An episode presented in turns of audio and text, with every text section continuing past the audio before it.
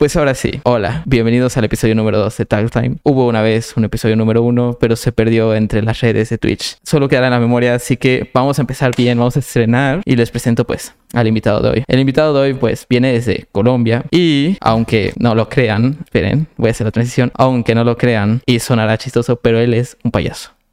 Es un payaso literalmente un payaso. Y el podcast irá por eso de la vida del circo y de un creador de contenido. Él es TikToker, streamer, youtuber, cualquier red lo pueden buscar, los cuales estarán por cierto en la descripción del video. Y pues se dedica también a brindar emoción y felicidad y risas fuera de las redes sociales. Así que pues demos la bienvenida a Chris Lozada, que saldrá desde mi izquierda.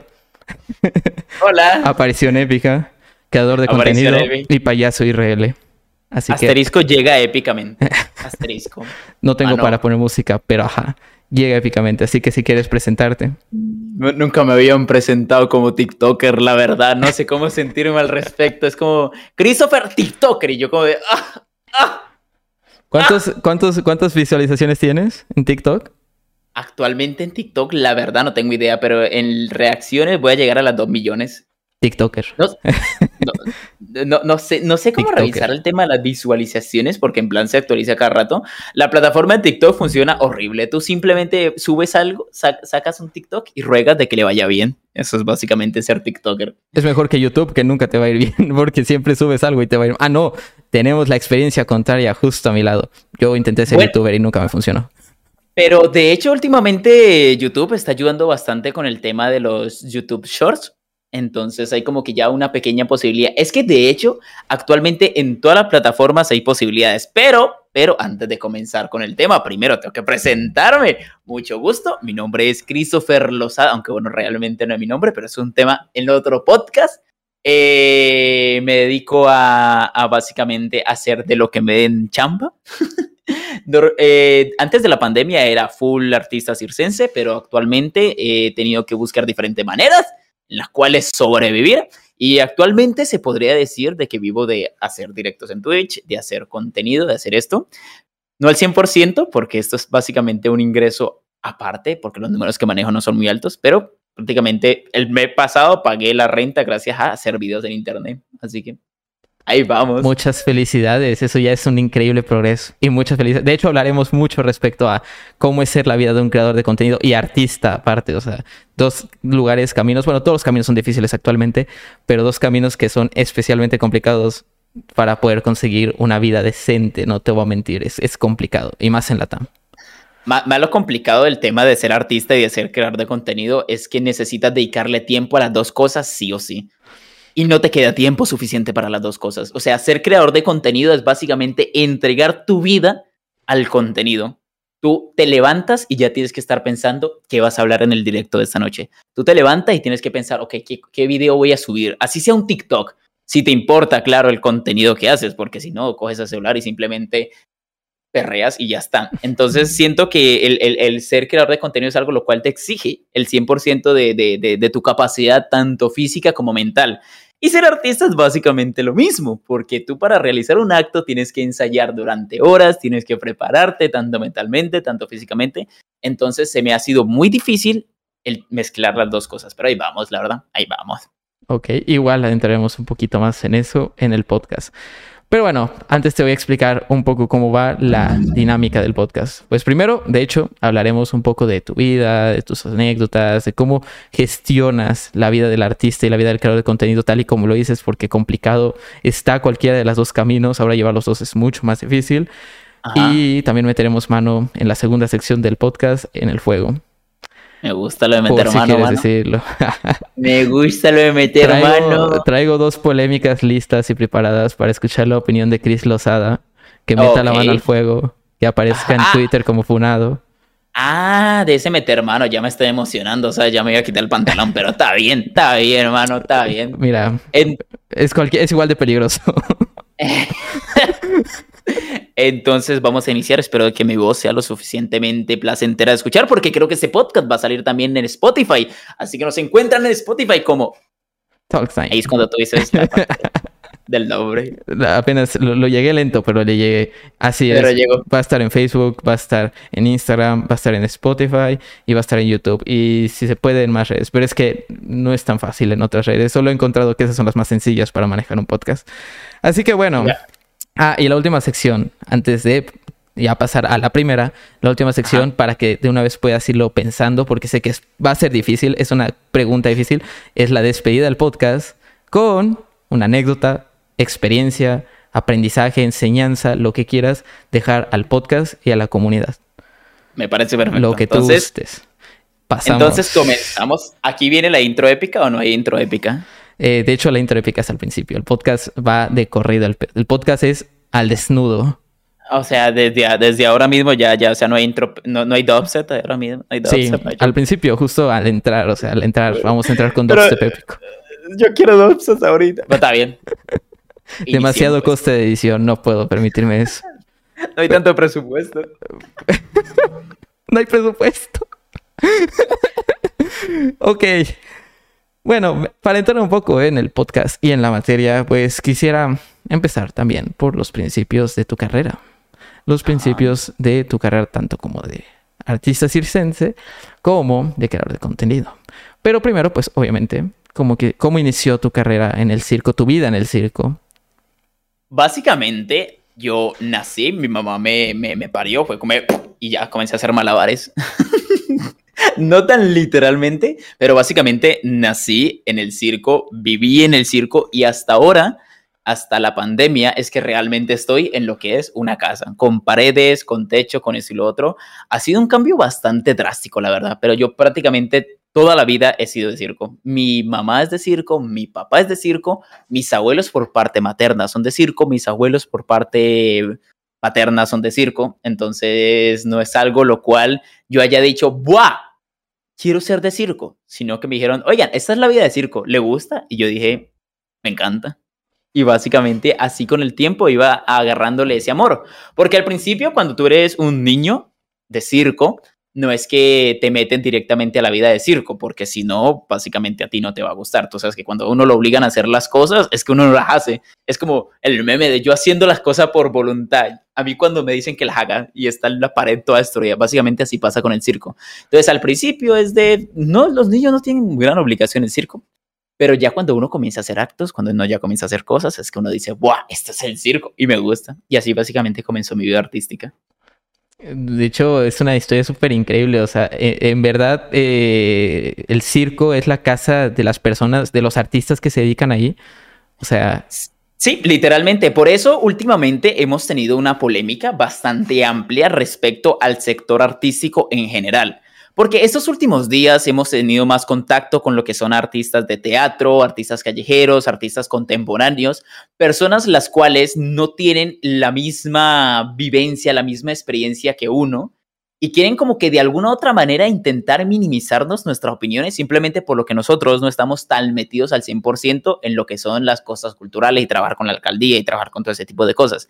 Y ellos sí, entonces, este último tiempo, como trabajar en el circo se ha vuelto muy complicado, hemos estado más de lleno en todo el tema cultural. Y a muchas personas de, por ejemplo, circo contemporáneo no les ha gustado, porque se han dado cuenta lo que, que el circo tradicional, lo que somos nosotros, circo antiguo, de, lo clásico, está marcando su territorio, lo que le pertenece, y a ellos no les gusta, les da rabia.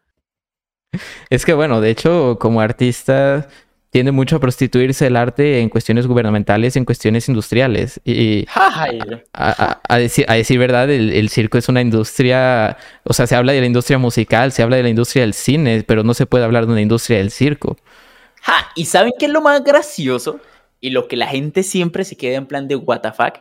La replata, la replata que maneja el circo, mano. La replata. Cuando el circo antes de la pandemia era algo lo cual funcionaba re bien. Y actualmente los circos que ahora mismo se están reactivando después de la pandemia, post pandemia, los que están logrando reactivarse, les está yendo espectacular. Imagina, a, las cuentas, eh, a las cuentas, digamos, hablemos en dólares para no confundir a las personas así. A la cuenta, un circo, no estamos hablando ni siquiera grande, porque los circos grandes tienen una capacidad de 2.000, 3.000 personas. Hablemos de un circo pequeño, un circo que llega a un pueblito, un circo que cobra a un dólar la entrada. Barato, barato, barato circo que cobra un dólar la entrada. y que al día le entren 100 personas. Y el circo dura un mes.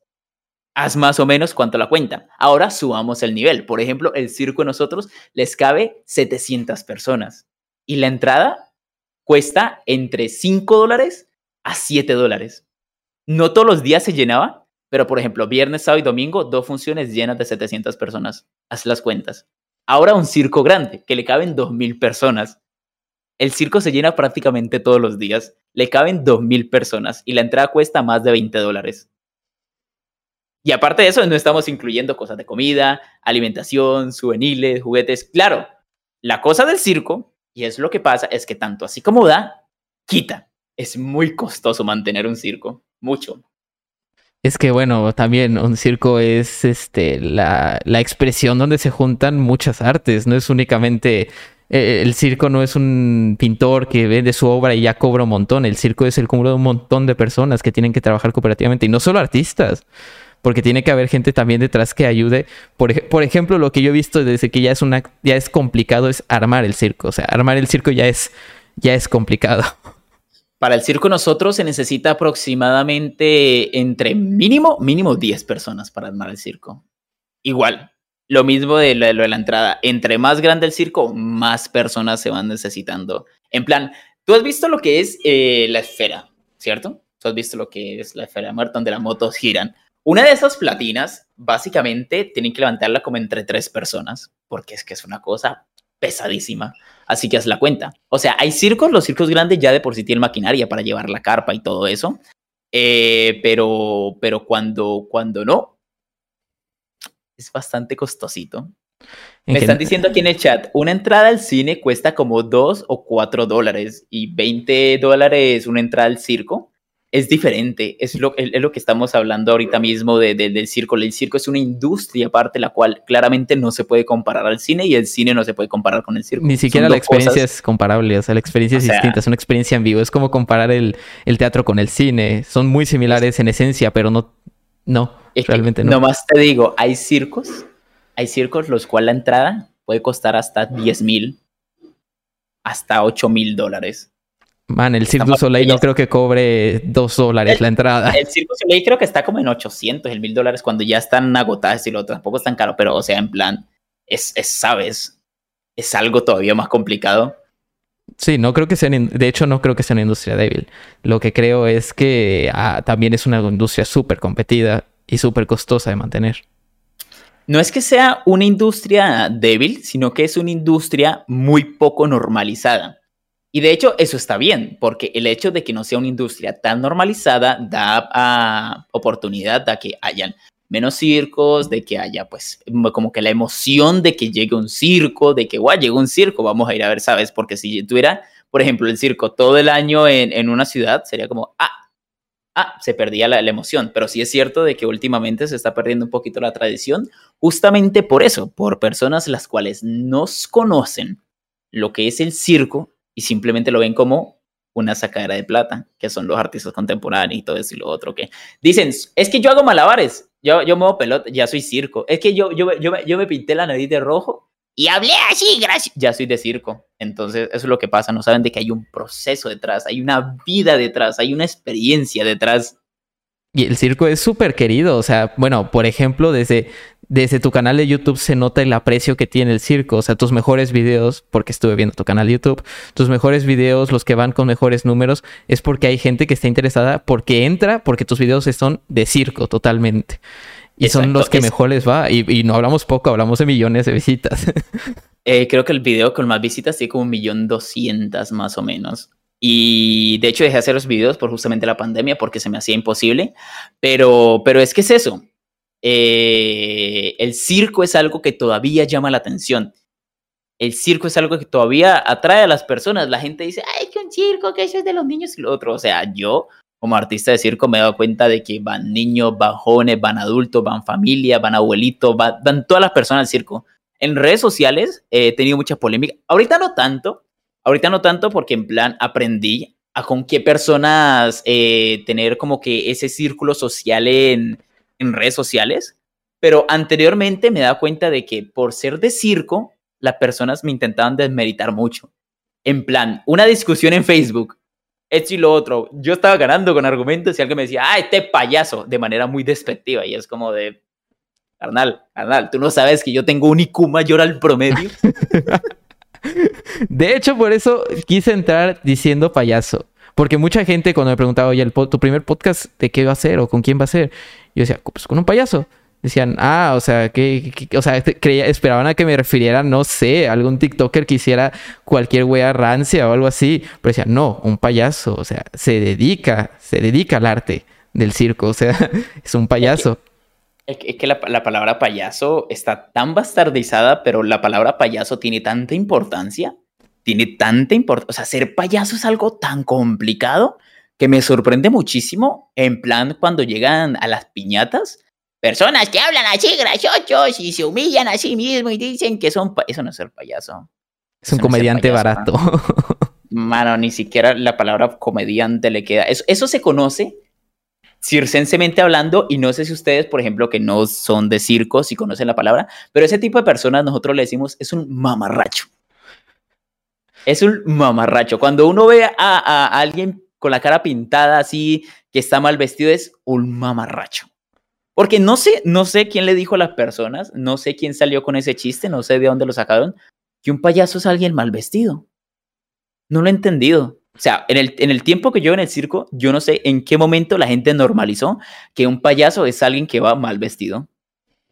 De hecho, supongo que viene también de la confusión en que mucha gente, si le preguntas, incluyéndome, la diferencia clara entre payaso o bufón o cosas de decir, te van a decir, no, pues ninguna. O sea, pero es que, pero es todos, que todos se dedican a humillarse y ya. O sea, todos, nadie te va a decir una verdadera definición de qué es un payaso, qué es un bufón.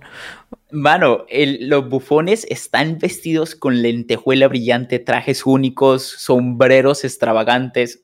O sea, ¿en qué, en qué momento va el que un payaso va mal vestido, de que un payaso tiene la camiseta, una camiseta toda ragas y lo otro. Si tú te pones a buscar imágenes de payasos clásicos, estamos hablando de payasos los cuales duraban más de cuatro horas maquillándose y más de dos horas vistiéndose, porque tenía una cantidad de accesorios, tenían sus guantecitos, tenían sus sacos gigantes, tenían estilo otro, tenían sus corbatines, tenían que ponerse pelucas, las cuales botaban goticas para, sabes, comenzar a llorar, o sea, era, era un proceso el cual el payaso en los circos grandes, actualmente no tanto, porque en plan lo que te estoy diciendo, el, payaso mal vestido se normalizó muchísimo, pero anteriormente el payaso, si la función era a las 7 de la noche, tenía que estar listo a las 2 de la tarde. Imagínate lo que es estar con un traje que es así de grueso, que tiene como cinco capas, esperando a que, a que llegue tu, tu presentación. Creo que es. Creo que es definitivamente una situación en la que la palabra derrotó al verdadero significado. O sea, porque la palabra payaso fue completamente desligada del verdadero de, lo que es un payaso en verdad.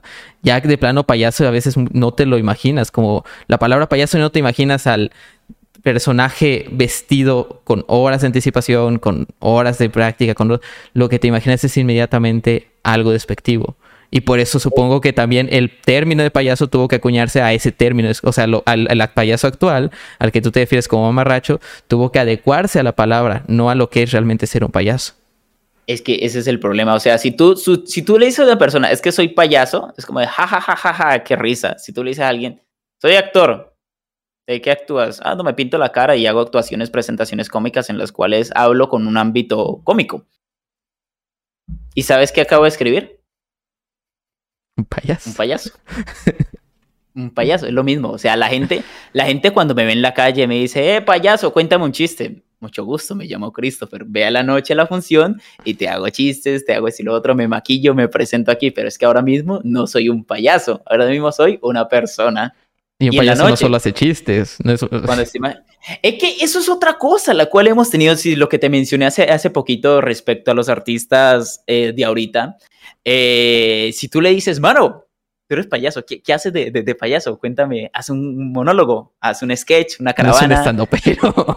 no sabes, haz algo, o sea, ¿qué, qué, se supone que eres payaso? Me imagino, haz una entrada, haz la abejita, haz el boxeo, a la bailarina, no, a los 40 patos, a los ladrones, el boxeo, perdón, me repetí el boxeo, pero haz, haz, haz, algo lo cual, de lo cual haga de payaso, pero no saben. Hola Dani Quinn, bienvenida, ¿cómo están? Buenas noches, Giovanni. Ah, por cierto, pequeño, e, este, pequeño paréntesis que se olvidó decir. El podcast no se transmite en directo, pero en caso de que el invitado decida hacerlo, puede hacerlo. Es un podcast libre, el podcast libre puede hacer lo que quiera. Donde que Christopher Lozado está en directo, así que va a estar igual hablando alguna que otra cosa con el chat o dando bienvenidas. Así que si están escuchándolo y no lo ven igual y les sorprende que la nada no es esquizofrenia, de verdad, es que hay gente que está llegando a saludarlo. Así que, bueno, pequeño paréntesis. Mis vecinos me, al principio, cuando recién me mudé, era en plan de, una señora se me acercó y me dijo, oiga, ¿usted por qué habla solo? que era como las 9, 8 de la noche y yo veía que usted habla solo, con quién tanto habla y vio que grita, que habla y otro. Y les explicaba de que, o sea, no les puedo decir soy streamer de Twitch porque aquí en Latinoamérica el tema de, de los streamers es súper extraño porque en plan o está súper normalizado o está súper desconocido. Me ha llegado personas diciéndome, bro, te, sigo en YouTube y comencé a usar Twitch por ti, no tengo ni la menor idea de cómo funciona Twitch. Entonces es súper raro el tema. Pareciera de que sí, porque hay muchos streamers los cuales lo ven muchos latinoamericanos, pero a la vez es como de, ¡buah! ¿Y los latinoamericanos? Es que sigue siendo una minoría los, el contenido por internet, aunque ya está súper super completo y súper enorme y masivo y globalizado, sigue siendo una minoría. O sea, piensa en el partido menos visto de la Champions League versus el stream, el stream más visto de, de, Ibai. O sea, sigue siendo unas diferencias de números y de público enorme y de años que llevan, porque la tele tiene años. Y los streams no, la proliferación de los streams no tiene ni siquiera 5 o 6 años en Latinoamérica. De hecho, ahorita que mencionas el tema de los streamers y Latinoamérica, es sorprendente como Latinoamérica les dio tanto mm, subidón, porque por ejemplo la, la comunidad española y todo esto y lo otro consumía más streamers de otros lados, consumían normalmente streamers gringos, esto y lo otro. Entonces, cuando se popularizó tanto el, el, los streamers españoles, cuando popularizaron los españoles, aquí eh, en Latinoamérica fue como, ¡buah! Porque el Rubio en su momento se quedaba aterrado de que tantos latinoamericanos lo, lo, siguieran. Y es que realmente los latinoamericanos cuando se tratan de ser fans, son re fans. Muy fan. De hecho, el otro día me pasó de que estaba eh, en la calle haciendo una presentación ahí, un trabajo, y se me acerca una, una señorita. No se me acerca, me dice, hey, me dijo, me dijo mi nombre, y yo en plan de, cabeceé. Yo, ah, sí, usted se llama así. Yo lo sigo usted en el TikTok. Yo lo sigo usted en el TikTok. Y yo como de, da, gracias, muchas gracias por eso. Y usted no me sigue a mí en el TikTok. Y yo en plan de, pero, ¿quién chota sos? Sí, yo lo sigo, sígame en el TikTok. Y yo de, ah, no, es que no tengo internet. No, yo le comparto datos. Y quien esté viendo, sígalo en el TikTok. y me hizo, me hizo seguirla en el TikTok y hasta que no la seguí en el TikTok, no se fue. Se fue contenta ahora mismo. la sigo. No sé en qué momento cancelar el follow, ¿sabes? Es como el autógrafo moderno. O sea, tómalo como eso. Que se quede ahí. Ella quedó contenta de que yo la seguía en el TikTok. Pero bueno, sin desviarnos ya más, porque joder, nos, desviamos increíble, que no tiene problema porque es un podcast así, es un podcast libre. Vamos a una pregunta bonita, porque empezamos con preguntas bonitas y vamos con no tan bonitas al final. Pero una pregunta bonita. Y es que quisiera saber o que me contaras, mm, diría tu experiencia más grata, pero si son varias, puedes. Tus experiencias más gratas en el circo. Trabajando para el circo o haciendo algo del circo. ¿O qué es, lo que más destacas? ¿O qué es, lo que más destacas? No, igual una experiencia no es, pero ¿qué es lo que más te ha llenado de manera bonita a ti como persona? Es que es una pregunta re difícil, porque en plan han habido muchísimas experiencias las cuales me han llenado como, como persona, como individuo, como, como artista, y siempre está esa emoción, la cual desde que el público te admire de tal manera, siempre está desde que el público te admire de tal manera, de, de, de, como artista, de como persona, de que quieran, de que quieran de, de alguna otra manera demostrártelo con palabras, con ir a tu show todos los días si es posible eh, pero una en específico me pasó hace poquito, la cual eh, unas personas venían de, de, Bogotá, es una ciudad que queda como a tres horas de aquí donde estamos, una familia que venía aquí a Bogotá para venir a la función, a la función del circo, que estamos aquí instalados en la ciudad de, de Villavicencio. Pero la cosa es que no nos estaba yendo muy bien en esta temporada. Había otro circo haciéndonos competencia. Había, estábamos compitiendo con la ciudad de Hierro, o sea, la rueda en la feria Entonces teníamos muchísima competencia y nosotros éramos un circo, somos un circo medianito tirando a, pequeño. Pero llegaron esas personas emocionadas por la función y fueron literalmente las únicas personas que llegaron. Pero, pero en plan, querían conocer a Christopher. Me querían conocer a mí, principalmente por el hijo de, de una señora, de la mamá de, de ellos. Y el niño me, me vio con tanta ilusión, con tanta admiración, que fue algo maravilloso. Y prácticamente estuvimos una hora mostrándole el circo, contando las anécdotas, fuimos al escenario, él se sintió un artista, yo jugaba con los malabares, decía, tírame, tira la, la, las pelotas de los malabares, y él sentía ahí un artista, jugaba, conoció lo que es el circo más por detrás, y, y fue, fue esa experiencia y, y hacerme, hacerme recordar de que este amor por el circo es muy grande hacia las personas. Un niño, o sea, tiene, le pongo que tenía seis añitos y aún así estaba de manera encantadísima con el circo. Y no sé, no va a ser el momento más feliz de su vida, pero por lo menos sé que fue un momento en el que él estuvo muy feliz y yo me sentí muy grato. y posiblemente no lo olvidará porque es es que sí son experiencias que te marcan. Cuando, cuando haces algo así y lo disfrutas de esa manera, son experiencias que te marcan. Te marcan de una u otra manera. Y en plan, cuando termina el show y, las personas me dicen, hey, ven, venga. Él me pasó hace poquito, me dijo un caballero, venga, venga. Y yo me acerqué porque pues me quería decir algo, no iba a ser malocado de no acercarme a ver qué quería decir.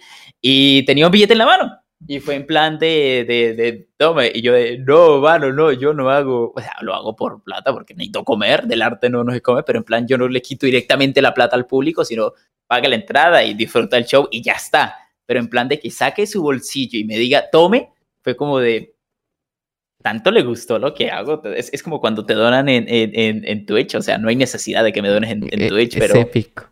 O sea, pero que te lo hagan en persona, que ya, mano, mano, manito, manito, tome que le vi la cara de muerto de hambre, entonces eso. Qué bueno que no se escuchan las intenciones verdaderas, porque yo igual trabajando como promotor turístico, alguna vez digo, ah, me dieron buena propina, igual y no sé, les gustó lo que dije. Qué bueno que no sabemos las intenciones verdaderas, qué tal y era como de, igual está, igual qué tal es la última vez que, que, ha comido, tiene menos de, o que tiene menos de tres, más de tres días sin comer o algo así. O sí, o sea, ese muerto de hambre. O ya para que se calle y me deje en paz. también, también, a ver si le doy plato y sale ese tipo de mí. Qué bueno que no sabemos las intenciones. Pero nada, o sea, definitivamente crees que, o sea, no, quizás no de siempre, pero de los últimos tiempos esa sea tu experiencia más grata. Es que te digo, hay, muchas, o sea, son, son experiencias las cuales uno le quedan, le quedan marcadas de alguna manera pero es como cuando te pasan cosas malas con una persona y llega un momento donde explotas y te alejas de esa persona. Y alguien te pregunta, hey, es que, ¿qué pasó?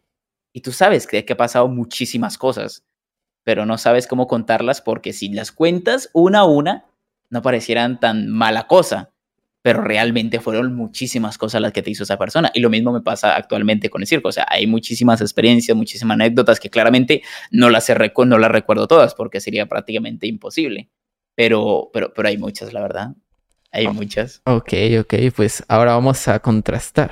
Vamos a contrastar con tu experiencia o con tu experiencia, con tus eh, anécdotas igual más bizarras, extrañas o de plano negativas en la vida del circo.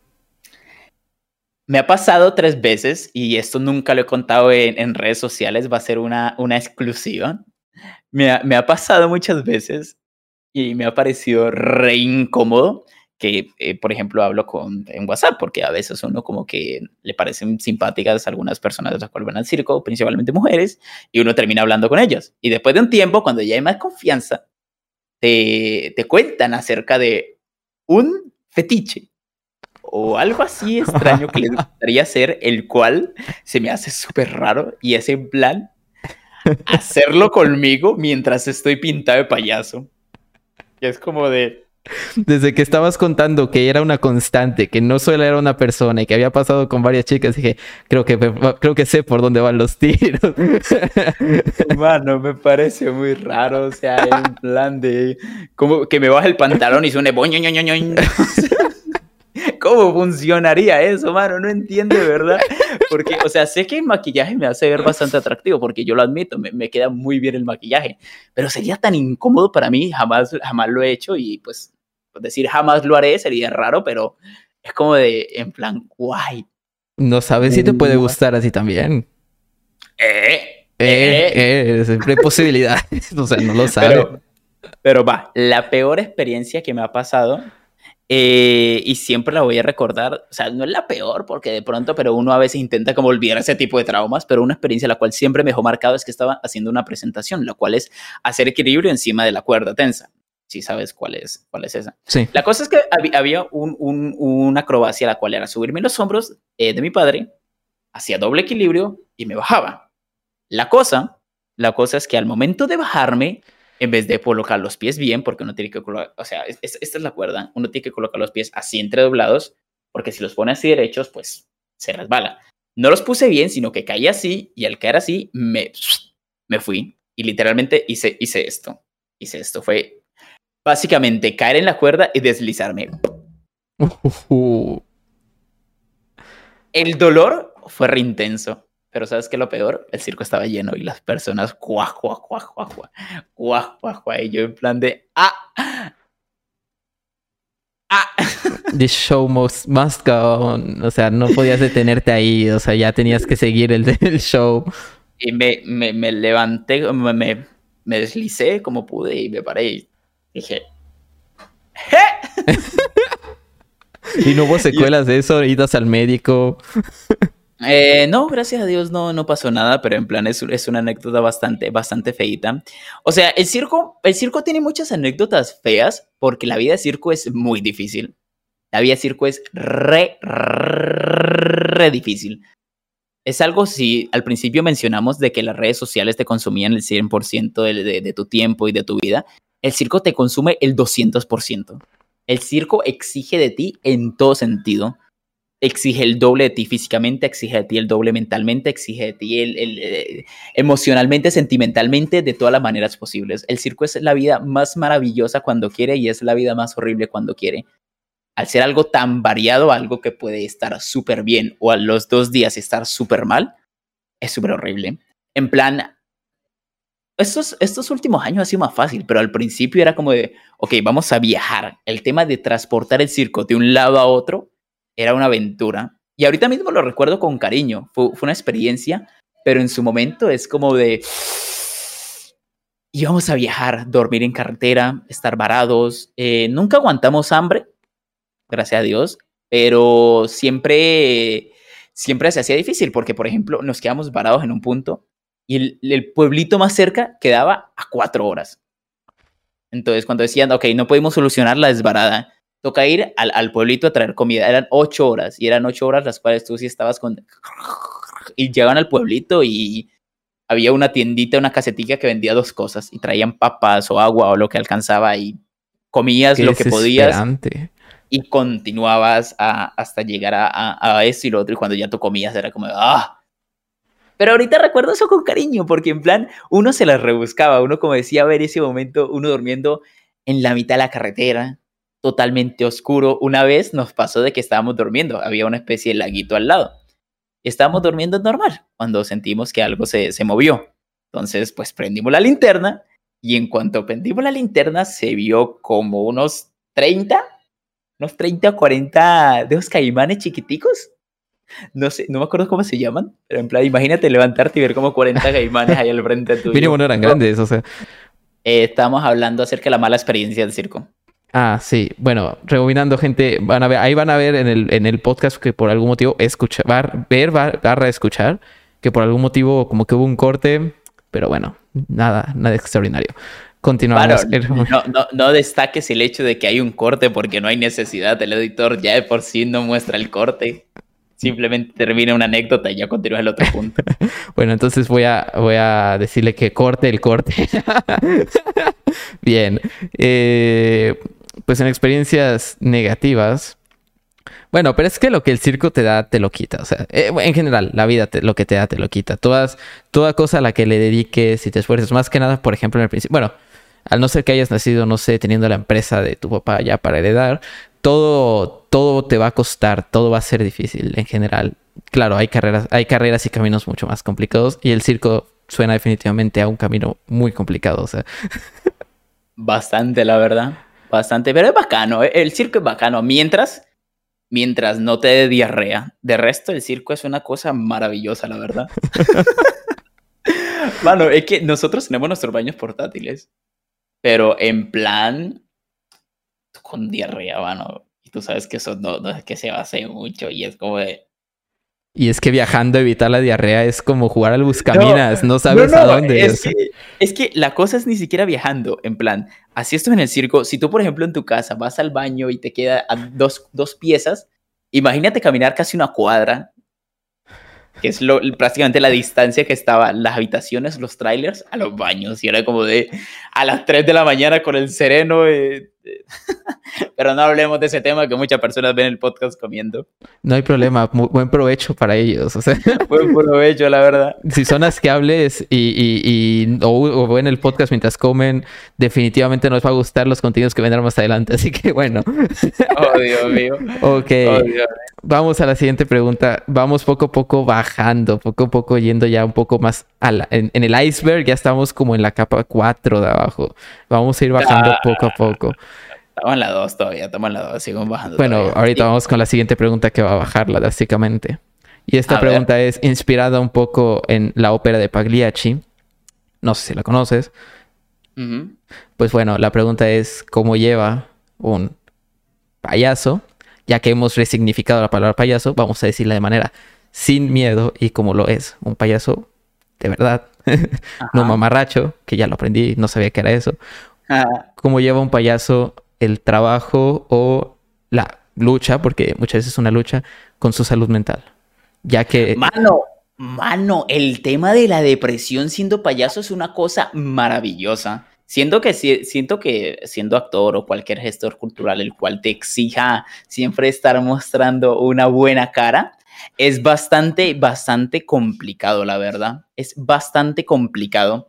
Entonces, cada vez de que yo estoy triste, le digo, pero doctor, doctor, yo soy Pragaxi. no, pero ya en serio, hablando del tema, eh, cuando he estado deprimido, cuando he estado más destruido emocionalmente, cuando he estado la persona más infeliz del mundo, he salido a actuar y en ese momento no existe esa persona por lo menos no puedo, no puedo yo eh, generalizar en este tema, no puedo yo hablar por, por mis compañeros, no puedo hablar yo por mi padre, no puedo hablar yo por mis hermanos, no puedo hablar por mis primos, por mis tíos, por todas las personas de mi familia que son payasos y han sido payasos, porque sería muy mal, muy mal de mi parte. Pero si algo sí yo puedo poner la cara por los payasos, es que cuando nos pintamos la cara y cuando salimos a actuar, no existe la tristeza, es que no existe la depresión. Definitivamente, y fíjate que esto lo voy a contrastar con el día a día. Las personas que están conscientes de tener una depresión, de tener una ansiedad, que están conscientes de tener una situación difícil, lo que hacen es crear personajes. Muchas veces vas por las calles y no vas a reconocer, no sé, todos dicen, la depresión se disfraza de muchas maneras, pero es que realmente cada quien crea su personaje para defenderse a sí mismo. Y pues un payaso de por sí ya es un gran personaje, es una exageración de muchas de las atributos y de las cualidades de una persona. Donde que también por eso es contrastante que al ser una exageración de, de una persona, tengas que como ocultar o de que desaparezca ese lado oscuro, ese lado turbio, ese lado pesado que tienes en la mente, que es pues la constante lucha contra lo negativo, los malos pensamientos y todo eso. Hay un poema el cual mi abuelo recitaba cada vez que nosotros terminamos temporada pero no me lo acuerdo al 100%, pero intentaré acordármelo. Es algo de, ¿qué es el payaso en esta vida? Es un ser que está destinado a sufrir, porque aunque su alma está dura, tiene que hacer reír. algo así iba, la verdad. Voy a, voy a decírselo, a ver si, si me lo escribe de aquí, de aquí a que acabe el podcast, pero es básicamente eso. O sea, el payaso en ese momento, no hay cosa más importante que la persona que está al frente de él, que las personas que están al frente de él, que el público que está viendo eso y lo otro se diviertan. Por eso, por eso cuando hay personas las cuales se pintan la cara de, de, de, payasos, mamarrachos, y salen a la calle y tú los ves ese, ese man, ese, ese man, ese man no, no es payaso. Abuelo, abuelo, ¿me puede escribir el poema del payaso? Ese que, del de eh, ¿Qué es el payaso en esta vida? Porfa, lo necesito muchísimo. Y buenas noches, bendición.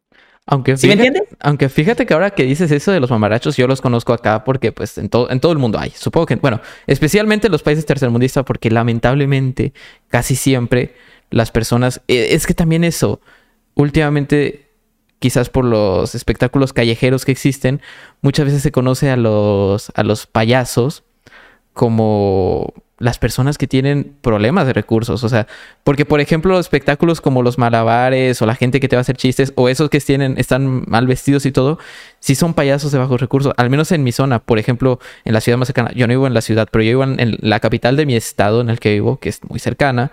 Es muy normal en los semáforos ver cosas así. O en las plazas, este, en las plazas centrales, ver a los mamarrachos, que porque ahora que lo entiendo, sé que son ellos. También por eso. Qué cosa. Te cuento algo gracioso. ¿Sabes la replata que se hace esa gente? Es que toda la- Claramente. Claramente no son millones, porque es, es- sería exagerado, pero se hace bastante plata. Aquí donde yo vivo, unos compañeros, los cuales son trabajadores de semáforo, nos comentaban de que se hacían prácticamente 60, 70 dólares un día, día más o menos. Ya un día bueno se hacían hasta 100 dólares. Y es como de... Ya, ya el hecho de que no se arreglen, de que no se vistan, porque eso es algo, no, repito, sé que algunas veces puede sonar de que estoy diciendo algo que está generalizando a todo un sector en específico, pero es en ejemplos concretos de personas. Si tú dices, se siente identificada y ofendida, eh, eh, por algo, pero no, no me refiero a todos los artistas en semáforo, porque en hay unos verdaderos artistas en semáforo que yo mismo como artista de circo los veo y me quedo igual de what the fuck, yo no soy capaz de hacer eso. Porque en plan, están haciendo equilibrio en el rol de rola, hacen malabares con cuchillos y tras de eso tiene un balón sostenido aquí. Y yo me quedo en plan de, uy, uy, ¿sabes? y a No que tiempo desmeritar. cronometrado, porque es el semáforo. Es el semáforo, o sea, tienen calculado el tiempo. Yo, yo no demerito a todos los artistas de semáforo, pero hay muchos los cuales no les gusta el responsabilizarse con algo. Y el ser artista de semáforo es muy, ah, ok, voy a estar ahí, voy a voy a dar un ratico, me saco mi plata y ya me voy. Porque muchas veces a los artistas de semáforo, los mismos artistas, los mismos dueños de circo le han ofrecido trabajo, le han ofrecido pa- eh, pago, un sueldo constante, esto y lo otro. Pero al, al ser de circo, tienen que cumplir una nómina, tienen que cumplir un horario, tienen que cumplir una responsabilidad y no les gusta eso. No les gusta. Repito, no es por todo, pero es eso. Entonces, sí. De hecho, si tú ves un artista de semáforo, el cual ni siquiera se viste decente como artista, simplemente porque no es que tenga bajos recursos, es que no quieren. Obviamente, no generalizando. Hay personas que sí no tienen recursos y trabajar en semáforo es lo único que les queda porque es la única opción. Yo he visto artistas que tocan la guitarra y yo digo, madre mía, pero qué tremendo rolón, tócate lamento boliviano. Pero aún así no les queda nada más que actuar en semáforo porque no le dan contrato en otros lados. Claramente no todos son así, pero hay bastantes, la verdad. Hay bastantes los cuales tienen de negocio. El otro día en taxi y un taxista me estaba contando una historia de una mamá a la cual prácticamente de esas mamás que van cargando a sus hijitos y venden como dulcecitos y piden la monedita. Y básicamente el papá de los niños, que prácticamente ya tienen su, su, su, su hilera de hijos de entre los 12 y va bajando, va bajando, bajando, Creo que los mismos son los que trabajan, los que venden, no sé. los, los, espera, los espera ahí en la, en la esquina esperando a que la mamá, ¿sabes?, se haga la plata y con los demás hijos y es como de, La lástima vende. La lástima vende mucho. Ya lo tienen de negocio y es como de, ¡buah! Pero, ¡buah! Pero bueno, la- Entonces, nos desviamos del tema de la pregunta de, de- de cómo lleva el, el- el- el ser payaso, el tema de, de la tristeza y esto y lo otro. Es muy difícil. Es muy difícil por lo mismo de que, de que la vida de circo es como tan, tan acelerada, pero, pero aún así se, se, se hace la propia, la propia vida como que te hace una, una especie de, de tratamiento. Hay momentos en los cuales como te, te llenan de plenitud y, y que te, te motivan a, algo más. Entonces yo diría que mis etapas más depresivas eran cuando yo tenía entre 13, 15 años y cuando inició la pandemia, prácticamente año y medio estuve súper... Y en ambos, en ambos, en ambas edades era porque no, no, no encontraba mi, mi rumbo. No encontraba qué es lo que era. Entonces, ahí está. No sé si, es que no, no, no respondo ninguna pregunta a lo que digo. Sé que no respondo una pregunta, pero es porque es que la depresión no tiene respuesta. no, no, es, algo es que no tiene solución. Es una constante, ¿por qué? ¿Por qué? Pero bueno, Mira, el, consejo es no busques un porqué, o sea, no, no existe un porqué, nunca habrá un porqué. No, uno dice, es que estoy deprimido porque, porque no como bien. Hay personas que comen bien y están deprimidos, o sea, e-, eres tú. Cada persona vivimos nuestro propio mundo, cada persona vivimos nuestro propio infierno, cada persona vivimos nuestro propio cielo. Entonces, simplemente hay que, hay que, hay que, hay que buscar el, no el por qué, sino el ya no más. No busques lo que quieres hacer ni lo que te gustaría, busca lo que no te gustaría. y defiéndete de eso y ya. cuando, tú, cuando tú dejas de hacer lo que no te gusta, cosas cambian. te llenas, la verdad. No al 100%, porque no hay un botoncito mágico el cual te diga, ay, ya estoy feliz, pero por lo menos son, son formas. Cambiar de contexto siempre es importante, igual, o sea. Pero bueno, eh, es, una la, pregunta es complicada, por eso te dije que era bajar de, golpe en el iceberg. Pero, bueno, si, esta es la, tercera idea, ¿cómo era la cuarta? Nah, no es cierto, no vamos a bajar más. Porque no es la intención del podcast. De hecho, vamos a subir. O posiblemente bajar, depende. O sea, quiero creer que vamos a subir, pero posiblemente bajemos. Quiero que me acabe de enviar mi abuelo el, poema. Sí. Felipe, Dios lo bendiga. Que ese celular como está dañado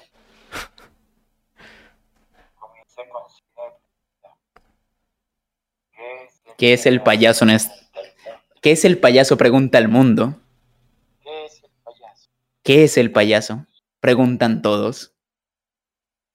Es un ser destinado. Es un ser destinado a sufrir. Aunque tenga el arma que aunque tenga el arma herida, tiene que hacer reír. Con su sonrisa fingida tiene penas. Con su sonrisa fingida tiene penas que ocultar.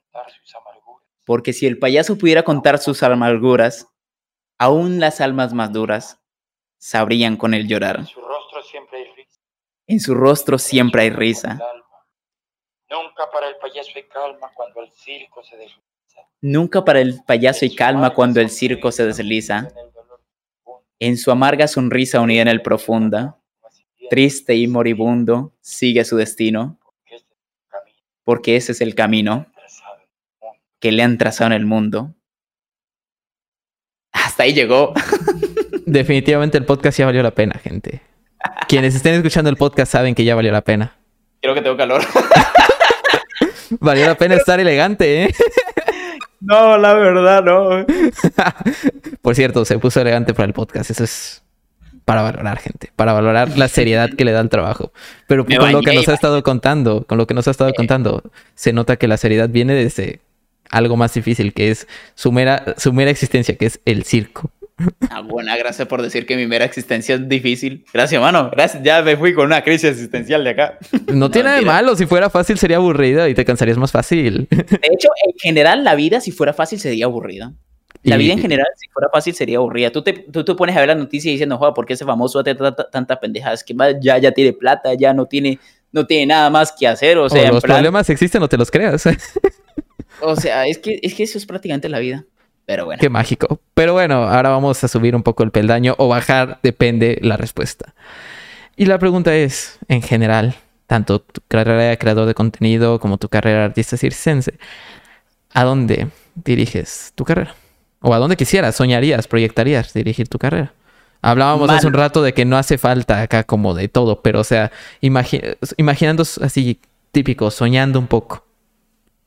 Mano, mi sueño algún día es crear una película. Porque tanto el arte del circo como el, hacer videos, como el hacer contenido, el hacer directos, todo, todo se engloba en una, misma, en una misma cosa, el hacer sentir a las personas. Y a mí me gusta mucho hacer sentir a las personas, hacer sentir algún sentimiento, que si reírse, que si lo otro. De hecho, hay mucho contenido audiovisual el cual yo hago, que es directamente emociones fuertes, emociones tristes, emociones depresivas, las cuales a veces digo, no, no lo sigo, no lo sigo haciendo porque en plan no, no hay mucha gente a la cual le interesa ese tipo de contenido. O en plan, el problema de hacer ese tipo de contenido es que se van directamente hacia la persona y dicen, mano, tal bien. Y es como, es que quiero transmitirlo porque me gusta ver una escena triste y, y verla tan bien lograda, a lo mismo como me gusta ver una escena graciosa y que realmente sea graciosa. Porque hacer reír es algo muy difícil, mano. Volvemos al tema de, de los payasos y que los payasos sean mamarrachos y personas mal vestidas y hacer reír es algo tan complicado. Es algo tan complicado. Date cuenta con los actores, Jim Carrey, Adam Sandler, o sea, cualquiera que se dedique a la comedia, cuando hacen drama, es que te, te da la lagrimita, mano. Es que se te sale. Entonces, mi sueño es algún día hacer una película la cual te haga tanto reír como llorar. Es, e, e, es- eso de las emociones es. Y del arte, es que el cualquier artista te va a decir que su intención es eso, hacer sentir. Si no te dice que es hacer sentir, posiblemente tenga un poco desviado su objetivo como artista en general. Porque, general, pues, es porque sí, realmente es eso. Pero esa, e- e- ese, ese, ese coso, vamos a llamarlo coso, porque no sé qué sea, extraño, donde Ese- cuesta conectar. Sí, cuando cuesta conectar con las personas, porque ahorita, por ejemplo, tú lo dices, de que intentas hacer algo triste y depresivo y se van directamente contra ti. Pero es que también existen casos contrarios. O sea, por ejemplo, va a sonar raro porque voy a referenciar algo completamente distinto. Pero si Kurt Cobain hubiese sido una persona feliz, alegre, que escribiera canciones felices y alegres, Nirvana no hubiera llegado donde estaba. Los fans de Nirvana pedían el dolor de Kurt Cobain. O sea, De hecho, y de hecho, eso tampoco tiene que ver, o sea, es, es muy situacional, es muy situacional porque de hecho una persona cuando está... El, el, el, el guionista de, de, Tracy, de Taxi Driver, de hecho, el haber hecho, el escrito de esa película, no sé si fue el, no, sí fue el guionista, el haber escrito esa película fue como un desahogo emocional de una etapa que estaba pasando súper dura y fue como que, o sea, fue su tratamiento para superar eso. Entonces, a veces sí, a veces uno cuando está deprimido es cuando más mal le sale esa creación, porque de alguna manera es su tratamiento de cómo transmitir emociones de alguna manera. Pero, por ejemplo, no sé si has visto al, al, al no me acuerdo cómo es que se llama, el, el que hace las películas, el del estudio Ghibli, Ghibli. Ah, el Miyazaki. Grande los Miyazaki. Los amo. O sea, o me hacen un juegazo que me hace sentir, o me hacen una película que me hace sentir. Los amo, Miyazaki. Es que lo Miyazaki es fabuloso, pero en plan, ¿tú has visto el proceso creativo de Miyazaki? Sí, y de hecho en ¿Lo sus películas, se proye- eh, cuando proyecta a los artistas dentro de, su de sus películas, es... Hace no mucho estaba viendo, de hecho, la de El, El viento se levanta, película increíble, y dice que un escritor solo tiene 10 años, o sea, de creatividad. Y en plan, tú lo, ves, tú lo ves escribiendo, es como, me quiero matar, asco mi vida, de verdad. Y es como tú ves las películas y así, esto y lo otro. Y hay otro, el cual no me acuerdo cuál es el nombre de, de- de- de- del, del escritor, el, el cual es, es de manga, pero en plan se hace unos dibujos de gore. ¿Tú has visto el ojo? El que Ah, así, sí, sí, no me acuerdo el nombre. Tampoco me acuerdo el nombre, pero en plan el man es súper neko kawaii, súper contento, súper el otro y dibuja el gore más degenerado posible. Entonces es como eso. Es, es como, es como, es como el, el- los mangas, ¿sabes? Tú te pones a buscar lo, lo, lo- los, las personas las cuales los escritores de los mangas, lo- los que lo han hecho, y hay algunos escritores, por ejemplo, hay mujeres las cuales te escriben la novela más gore posible, la más asquerosa, desagradable, y, y en plan, hay el, el, el- gordo, más horrible, solitario, triste, miserable, el cual escribe el doujin más romántico que has visto en tu perra vida. Entonces, ¿sabes? O sea, a veces, a veces por eso es que cuando uno está exento de algo, es cuando más lo da. A veces cuando uno está exento de felicidad, es cuando más felicidad da. Porque a mí no me gustaría que me hicieran lo que siento. Cuando yo me siento más destruido, cuando yo me siento más vacío, es en plan que yo busco a mis amigos, y lo otro de Varo, ¿cómo estás? Es y lo ¿estás bien? Entonces... Hola vecino, ¿será posible si me puede colaborar en si miras el registro de agua está cerrado? Pues, estoy siendo influencer. Entonces, es eso. ¿Cuál era la pregunta, por cierto? No sé, nos desviamos. O sea, era ¿tú- ¿dónde dirigías tu carrera? Y me dijiste que era hacer una Ah, sí, película, sí, por eso cayó. de, arte y, y- y- y- De es muy difícil separar el arte del artista. y, es no, muy- y, y mira, yo opino, tengo la un popular opinion de que depende de la experiencia que quieras recibir, es como quisieras. Porque, por ejemplo, yo muchas veces he preferido ver el contexto de la, de la obra. O sea, por ejemplo, no sé, ver qué vida tuvo el artista, dónde creció, dónde nació, X o Y, para entenderlo y verlo desde una perspectiva distinta al el producto que hace. Pero hay veces que no, hay veces que de plano la, la verdadera experiencia es lo primero. O sea, es que si ya te sabes la vida del artista o cosas del estilo, es como verte los tutoriales de un juego en, en, en YouTube. O sea, ya como que tienes una idea, o sea, sabes a dónde se dirige o cosas así. Exacto. Pero en plan hay veces que te sorprende, hay veces que te sorprende. Jim Carrey, Jim Carrey siempre va a ser mi ejemplo de actor, el cual me sorprendió muchísimo de, de muchas maneras. En plan, tú, si tú te lo veías al inicio de tu carrera, una persona tan extrovertida, tan lo otro, nunca, nunca nadie se esperaría de que realmente tuviera tantas cosas encima. Y así Es- pasa. Es de los Así casos pasa. más sonados, de hecho, Jim Carrey en cuanto a todo esto de salud mental y todo eso en, el, en, en los Bueno. grandes ámbitos. Si estamos hablando de casos sonados así, de, de en plano Robin Williams, estamos hablando de Robin Williams, mano. Sí, o sea, o tú, sea, mira- tú miras sus películas, tú miras sus mensajes. que en paz forma de- descanse. Que en paz descanse, por cierto, que en paz Sí. descanse Robin Williams. La noti cuando la noticia de Robin Williams me pegó muchísimo, en plan, porque realmente era un actor, el cual, el, el, el, el hombre bicentenario es una película la cual yo me veía cada vez que podía y era algo la cual disfrutaba de principio a fin. Y había muchísimas películas, demasiadas. No me acuerdo cómo se llama, la, la- la- creo que es La Jaula o La Casa de, de, de las Locas, algo así era la película, donde creo que finge se- ser gay. O no sé si es que realmente. Yo me acuerdo que la comedia es que el, su amigo es gay y en plan tal, la, la pareja, algo así. Me acuerdo más o menos. Pero en plan, hay muchos ejemplos los cuales la comedia Robin Williams siempre te, te llenaba y en plan sus mensajes, su, su todo lo que llegaba y de que se fuera de esa manera tan abrupta, nos hace dar cuenta de que a veces, a veces la vida te, te trae sorpresas. Mira la- las imágenes de, de Chester Bennington días antes de. Es que es, es que es la crudeza de la realidad. Cuando te golpea la crudeza de la realidad, por ejemplo, a muchos le pasó cómo te destroza el ver a alguien que te inspiró, ver que él esté destrozado. O sea, pasó con el presentador de Art Attack. O sea, alguien que te inspiraba, alguien que te motivaba, que al final, como que ese contraste, como él no tenía nada que lo inspirara ya o nada que lo motivara para caer a ese extremo, es, es un choque Es de muy realidad. Es un choque Es de realidad. duro.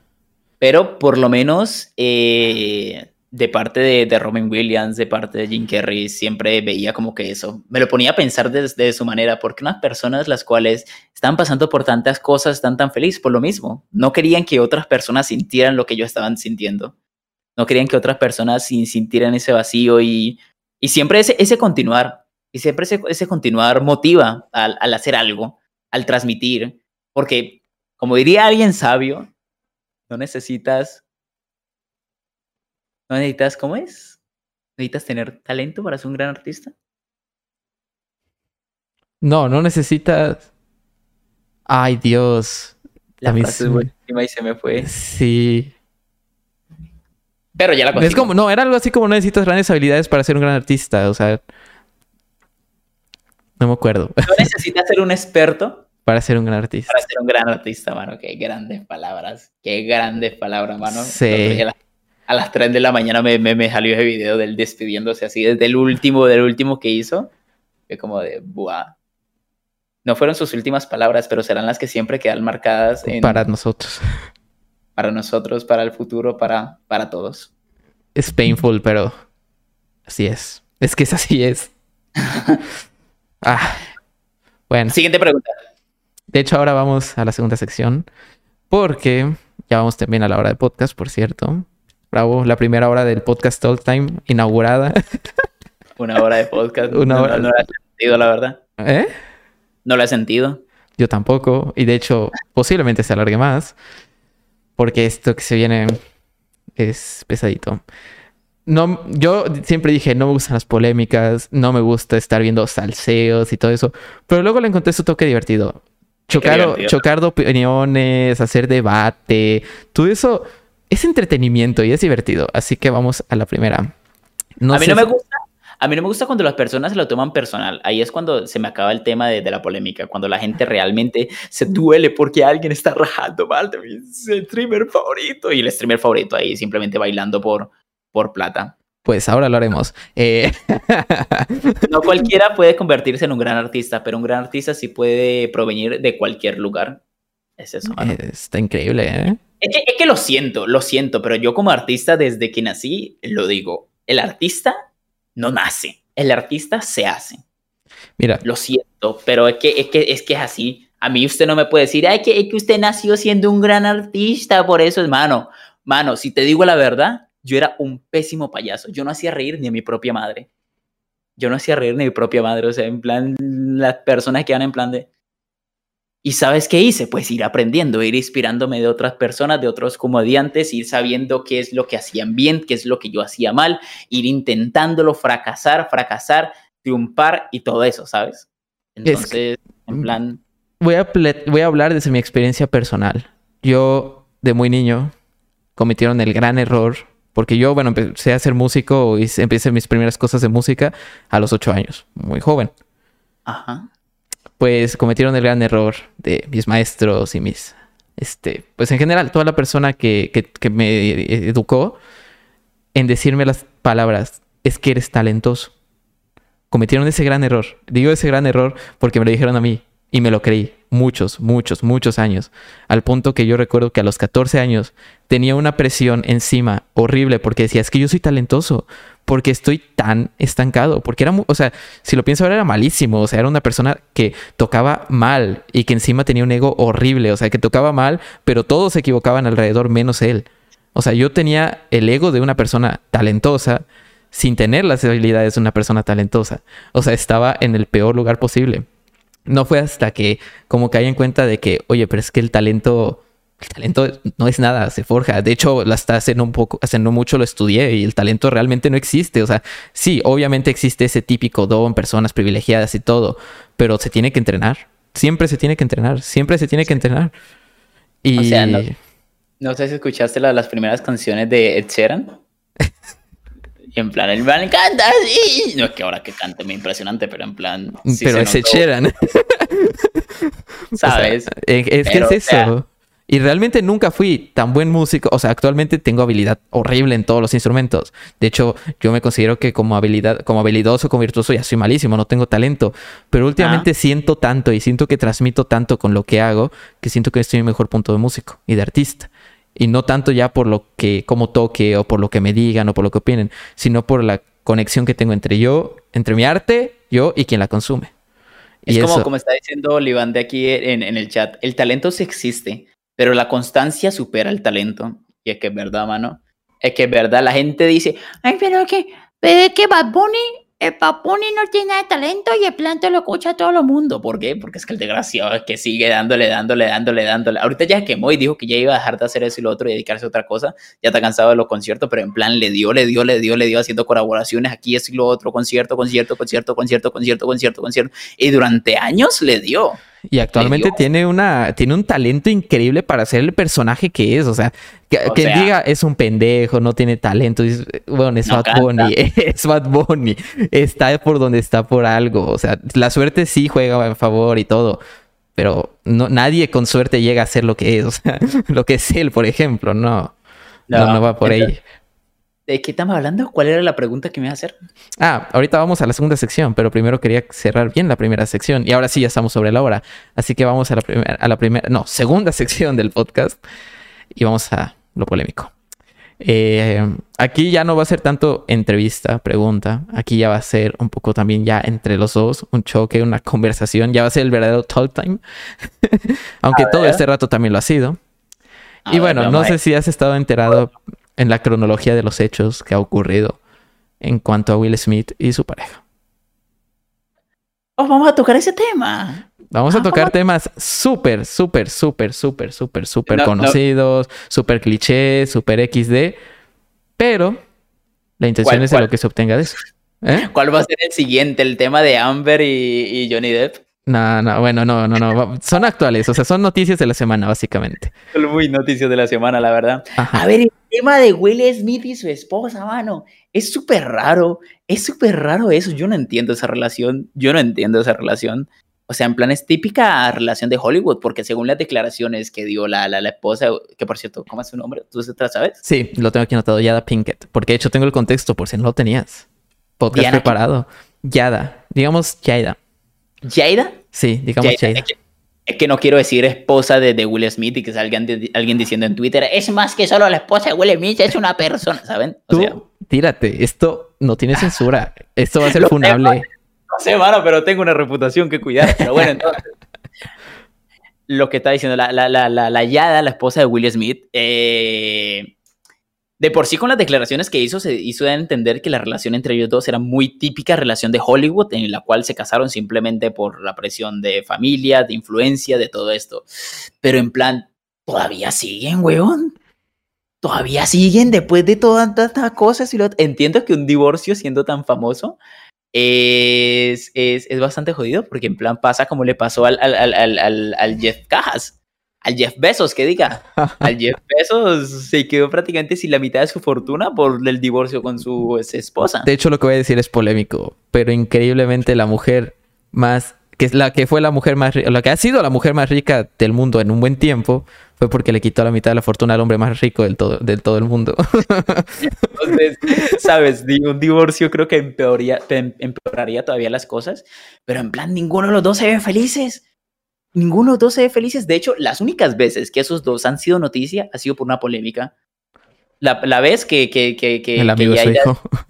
dijo, dijo de, que, de que tenía una relación abierta y que había estado con otras personas y Will Smith hizo toda la, la, la tristeza y y lo otro. El, el, el, un meme que hubo ahí, esto y lo otro. Y ahorita con eso, y justamente las declaraciones diciéndole de Will, a Will Smith que, que ridículo, que impulsivo, que esto y lo otro, es como de, guay, ¿por qué siguen? Yo de hecho ¿Por qué? Quiero, como te dije, son noticias muy cliché, pero quiero sacar cosas ahí, sacar temas, sacar un poquito de, de provecho de todo eso, porque uh, no me gustaría solo decir X o Y y está bien o está mal. Ajá. Vamos a una opinión más concreta, un poco más cerca de todo esto. Y es cuando hizo, vamos a ir por declaraciones, de hecho. La declaración de que Will Smith, lo que ocurrió en los Oscars, que de hecho, no, sé que no es planeado por la tremenda sanción que le cayó a Will Smith que me sorprendió. O sea, ahí fue como, ok, esto no, no fue nada pactado. Al menos no con los Oscars. Quizás entre ellos puede ser, pero no, no con los Oscars. Eh, pero con la declaración donde ella dijo que pues ella no se lo pidió. O sea, que de plano lo que dijo fue como de me, desligo totalmente de lo que haya hecho este hombre. Yo nunca se lo pedí y él se dejó guiar por el fuego de del momento o algo así dijo. O sea, que se dejó guiar por la inercia de la acción, por la, la manera impulsiva en que reaccionó. Yo, yo, bueno, primero te voy a decir que yo estoy, yo, yo estoy, def yo defiendo muy fuertemente y hasta hace mucho lo entendí, que el es que yo no te lo pedí, es verdad. O sea, cuando alguien te, o sea, cuando tú te desvives por alguien así, por algo pesado, y la respuesta que recibes es, es que yo no te lo pedí, aparte de que es posiblemente el peor golpe de realidad y la manera más eh, fea que te puedan tra tratar después de que tú hagas tanto, pero creo que es, es verdad. O sea, realmente no, no sé, quizás complejo de héroe que podría tener en este caso Will Smith, pero a muchos nos pasa. Yo en algún momento también dije, ¿por qué hice tanto por ti? No, no, no te lo pedí. Bueno, porque eres tan cruel ahora. Pero creo que tienen razón. O sea, creo que obviamente no sabemos el contexto real de las declaraciones, pero lo vamos a pasar de una manera más, de nuevo, sin generalizar, contextualizada nada más acá. Casos concretos. El yo no te lo pedí es una frase la cual ha resonado tanto en la cabeza de las personas. A mí me pasó, a mí pasó, yo lo viví eh, por allá en 2019, no, antes, do, entre 2017 y 2019. Eh, no me lo dijeron concretamente la frase yo no te lo pedí, pero es en plan de, sabes, me hicieron, me hicieron, me hicieron eh, dejar muy en claro que no debería haber esperado algo por hacer algo. Y es normal, uno tiene que mentalizarse de jamás esperar nada a cambio de hacer algo, pero uno quiere. Uno quiere, ¿sabes? Y es normal, es normal uno esperar las cosas. Entonces, el, el, yo no te lo pedí es algo lo cual siempre va a existir. Siempre va a existir, porque cuando una persona siente de demasiada presión a las acciones de otra persona y no hay como que un, una, re, no sé la palabra, reciprocidad, recroprocidad. Sí, reciprocidad. Creo que reciprocidad. Sí, o sea, no es recíproco. Recíproco. No hay eso. Es bastante jodido el cual de que ese, ese, ese, ese dar algo se devuelva. Por ejemplo, hace poquito estaba viviendo, eh, pues estaba viviendo, hace poquito estoy viviendo el, el, que me guste una persona. el que me gusta una persona la cual ya me dejó muy en claro de que esa persona es súper minimalista, súper simple, súper inexpresiva, súper esto, esto y lo otro, y, y en plan, a mí me gusta esa persona. Entonces, me estoy preguntando a mí mismo, ¿quiero soportar el yo no te lo pedí o me merezco algo mejor? Y concluí de que me merezco algo mejor. Y eso es lo mejor que podemos hacer. No dejar de hacer las cosas por, por otras personas, porque por culpa de esa experiencia que yo tuve por allá en el 2017, dejé de hacer cosas por otras personas, dejé de esforzarme por esperar ese, ese medio desprecio. Pero luego entendí de que tú tienes que hacer las cosas esperando algo y si no lo consigues, está bien, no pasa nada. Pero si quieres conseguir algo a cambio, no lo hagas. Nada. De hecho, de lo que dices eh, eh, eh, va a sonar bastante quizás cliché, pero el consejo básicamente con estas situaciones del yo no te lo pedí es que, como tú dices, ser, ser ego, es que es entre ser egoísta y ser egocéntrico. Sé egoísta. Si de plano ves que de plano no consigues nada, o sea, que no es recíproco ni de cerca, pues sé egoísta y di, merezco lo mejor o merezco algo distinto, algo, pero no seas egocéntrico. No seas Sean egoístas. egocéntrico, no egocéntrico, porque egocéntrico te va a decir, es que me pertenece que tú me des algo mejor, es que tú me tienes que algo mejor, o sea, eso ya es caer al egocentrismo. Sé egoísta, simplemente sé egoísta. Y, o quizás a veces también pasa, te das cuenta que tú eres el que estaba mal. O sea, que la otra persona estaba siendo excesivamente cargada por ti. A mí me pasó. O sea, que la otra persona de plano es como, ya por favor, déjame en paz. Todo el rato estás sobrecargándome. Déjame luchar. O sea, porque, por ejemplo, es muchas veces porque era apoyar a otra persona que te sobreesfuerzas. Pero muchas veces esa persona quiere luchar sola. Esa persona prefiere luchar sola. Y que tú estés ahí encima con esa actitud de héroe. Y que al final te diga, no, es que no, es que no, este, ¿cómo se llama? Es que no te lo pedí. Pues es lo que te mereces. Realmente no La es que tú merezcas algo mejor, es que te, te está dando lo que te mereces. Yo concuerdo totalmente con lo que tú dices, mano. Seamos egoístas. Aprendamos a ser egoístas. Toca. Es que nos toca. Est- Esta palabra, esta palabra es, es rara, pero, pero la sociedad nos, es- nos está demostrando de que el ser egoísta está resultando ser más beneficioso. Claramente no siempre porque yo soy pro de dar.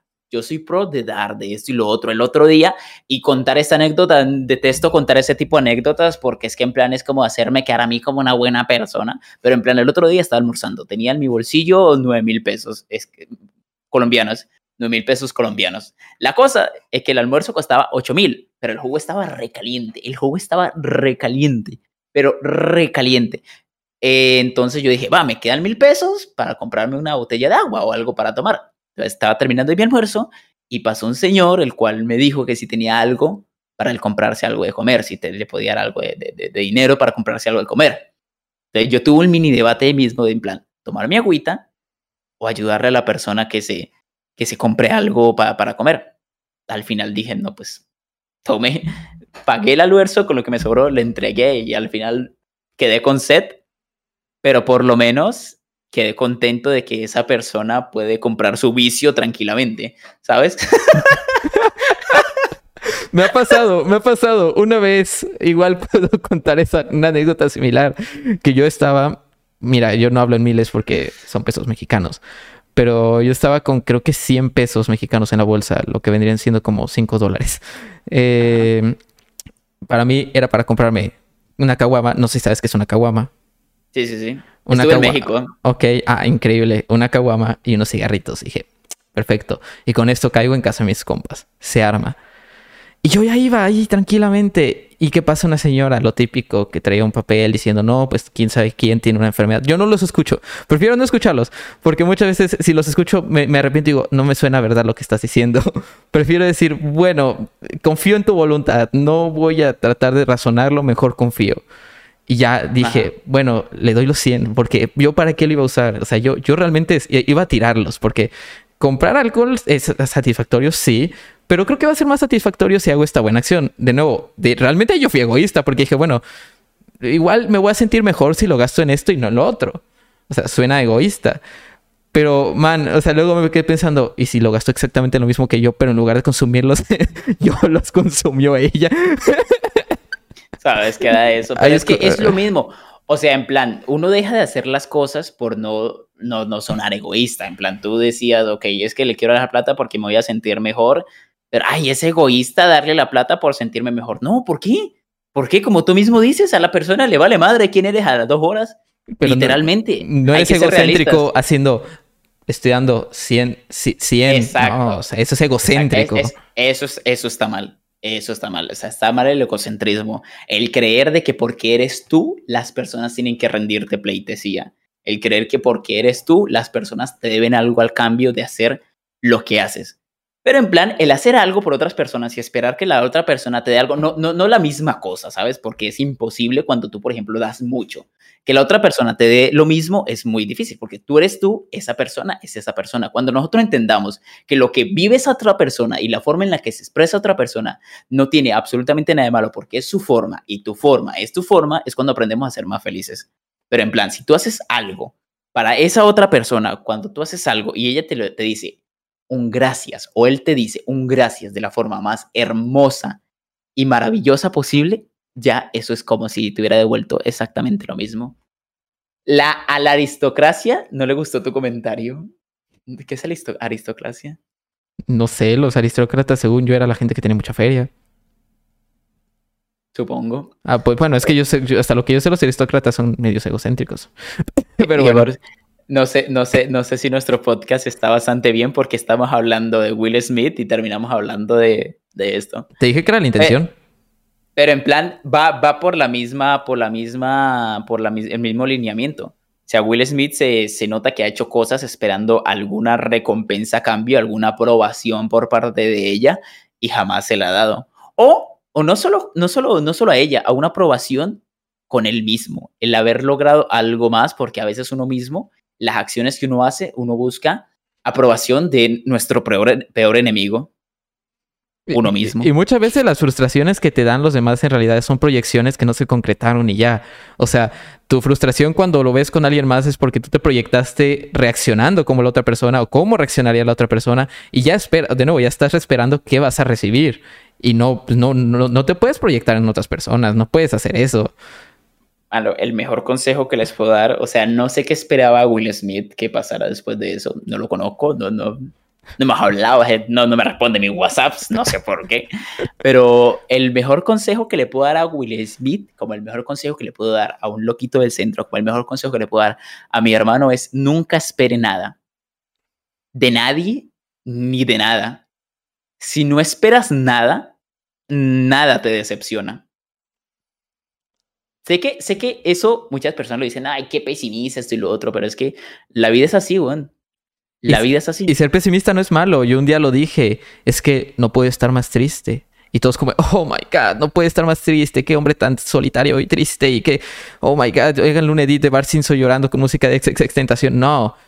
O sea, no puede estar más triste. Eso es bueno. O sea, ¿por qué tendría Es que...? que o sea, no, no, es- no puede estar más triste. O sea, ya.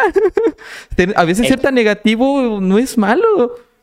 Es que, es que, mano, a veces cuando tú te haces la presión de esperar, de esperar, de esperar algo, te decepciona más. Por ejemplo, yo cuando estaba comenzando a ser creador de contenido, cuando hacía videos simplemente por hacer videos, eh, no me presionaba tanto en el proceso creativo. Pero cuando hacía videos, ahorita, cuando hago, cuando hago videos en plan, necesito tener tanta cantidad de visitas que lo vea tanta personas y lo otro, me termino volviendo loco. Espera, están teniendo un debate aquí en el chat.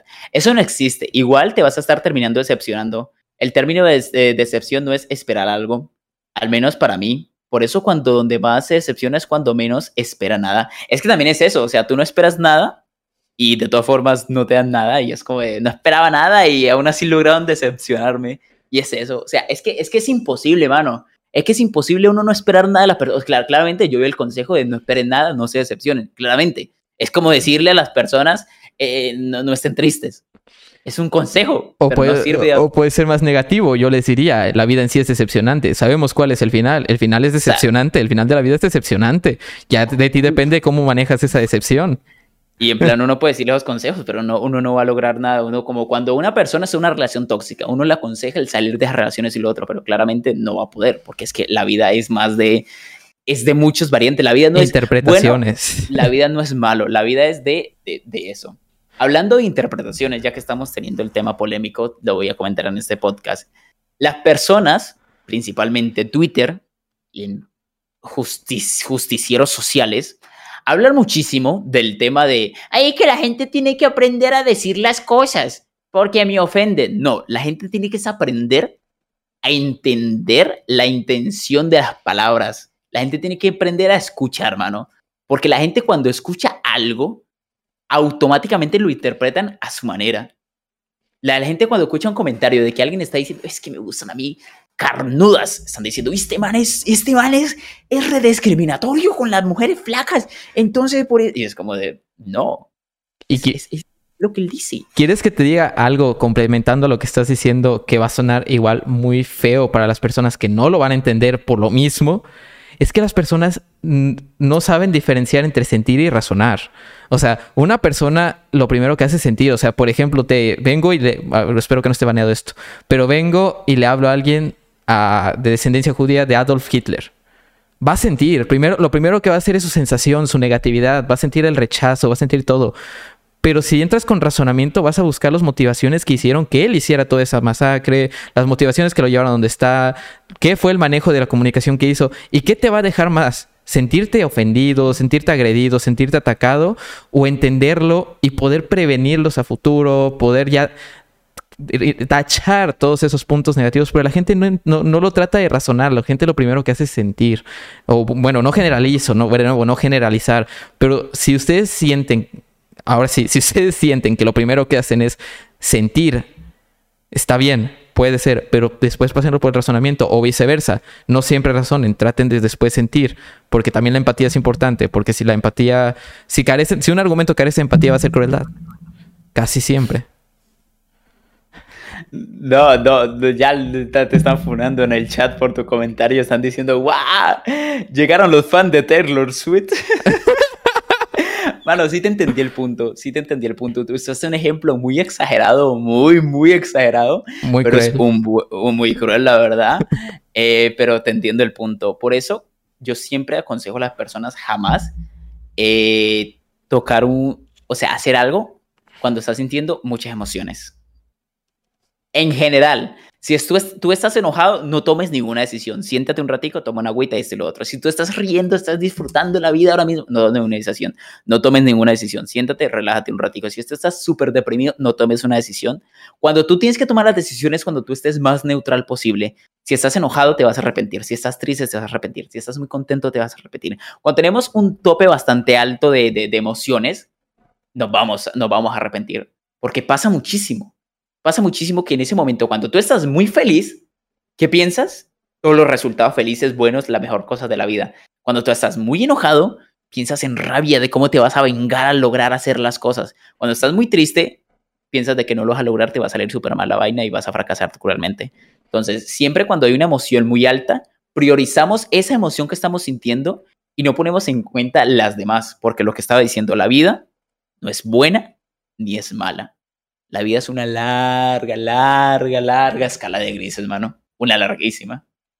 La vida, la vida es lo que es, o sea, la vida no te, en la vida ni siquiera hay bueno o malo, o sea, lo bueno o lo malo lo definimos nosotros, o sea, todo es una aleatoriedad tan grande que tratar de ponernos tan estrictos con los márgenes y todo eso va a generar, nunca va a generar bienestar. Así que no, no busquen que la vida, no busquen el porqué de la vida, no, no busquen el porqué así perfectamente de las cosas, porque se van a estar frustrando. Simplemente pasen, o sea, recorran el camino, fluyan así, fluyan, déjense fluir. Mo- modo es por eso, es por eso que, que- que cuando le, vean- lean un mensaje el cual los haga sentir de alguna manera triste o enojados, molestos, no lo respondan. No, no lo respondan. Es, la peor decisión que puedes tener. Las personas porque impulsivas dan miedo, de hecho. Las personas impulsivas dan miedo. No sabes cómo van a reaccionar. y después vas y lees ese mensaje cuando ya te pasó el sentimiento que te hizo sentir y te das cuenta que realmente no, no era como lo habías interpretado, ¿sabes? Uy, me había dicho de otra manera las cosas. Es como cuando tú Ah. estás caliente y al otro día lees las conversaciones O Oh, no, calientes. de- de, Dios mío, ¿en qué momento, en qué momento dije esto? ¿En qué momento dije eso? Jamás pensé que tu TikTok estuviera viral. A mí tampoco, mano, la verdad me sorprende. Alguien dijo en el chat. Ah, por cierto, lo de viral, mira hasta qué punto lo tocamos. Lo del viral del título es porque incluso yo te conocí porque te haces viral en memes. Apareces, te haces viral en memes, o sea, apareces en imágenes por un montón de páginas y todo, en, en TikToks, o sea, te- te- tú tienes la capacidad de hacerte viral.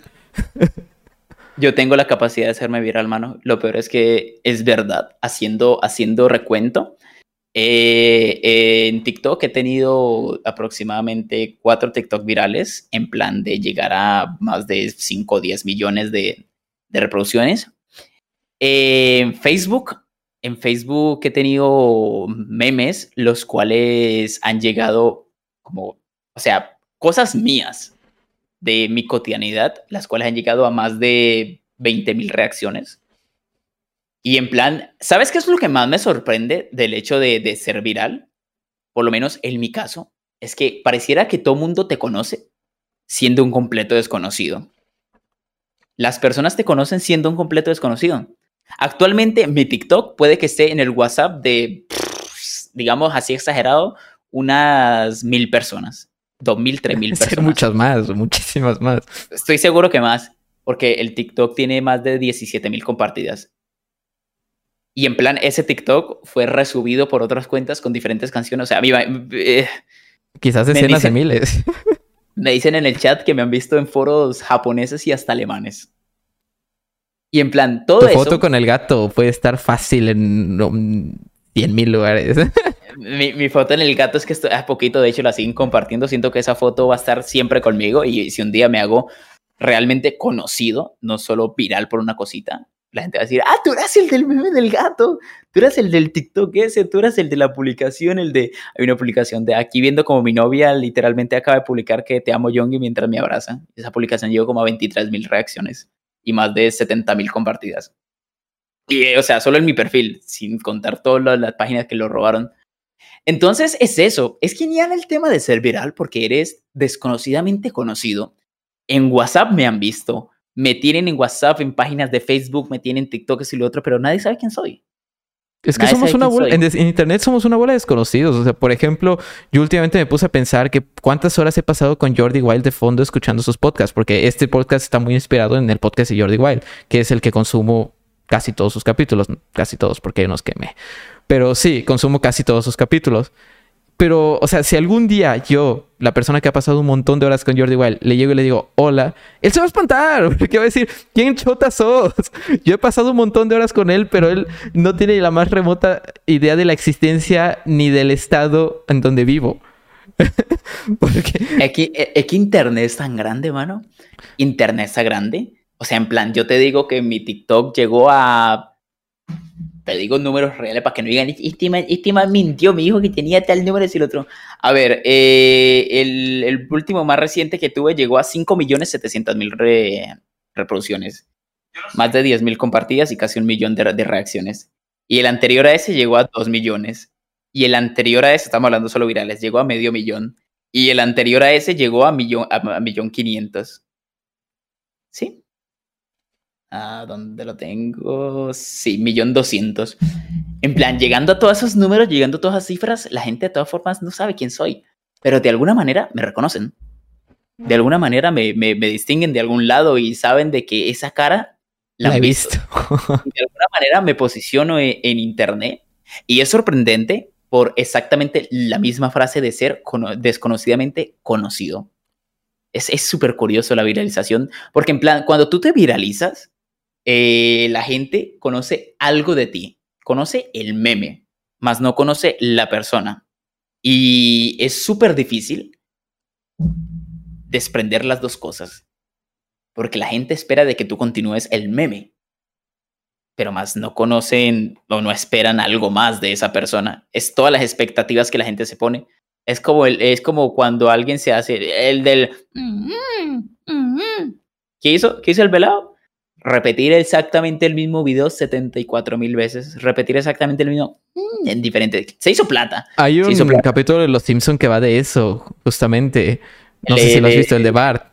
El de yo, yo no fui, yo. Ajá, no- exacto, yo no fui, exacto. Es, eso básicamente describe cómo funciona TikTok actualmente. Aplica perfectamente, Los Simpson lo, predije- lo predijeron. Los Simpsons lo predijeron. Los Simpsons predijeron lo cambia TikTok. todo. Pero es que así siempre ha sido.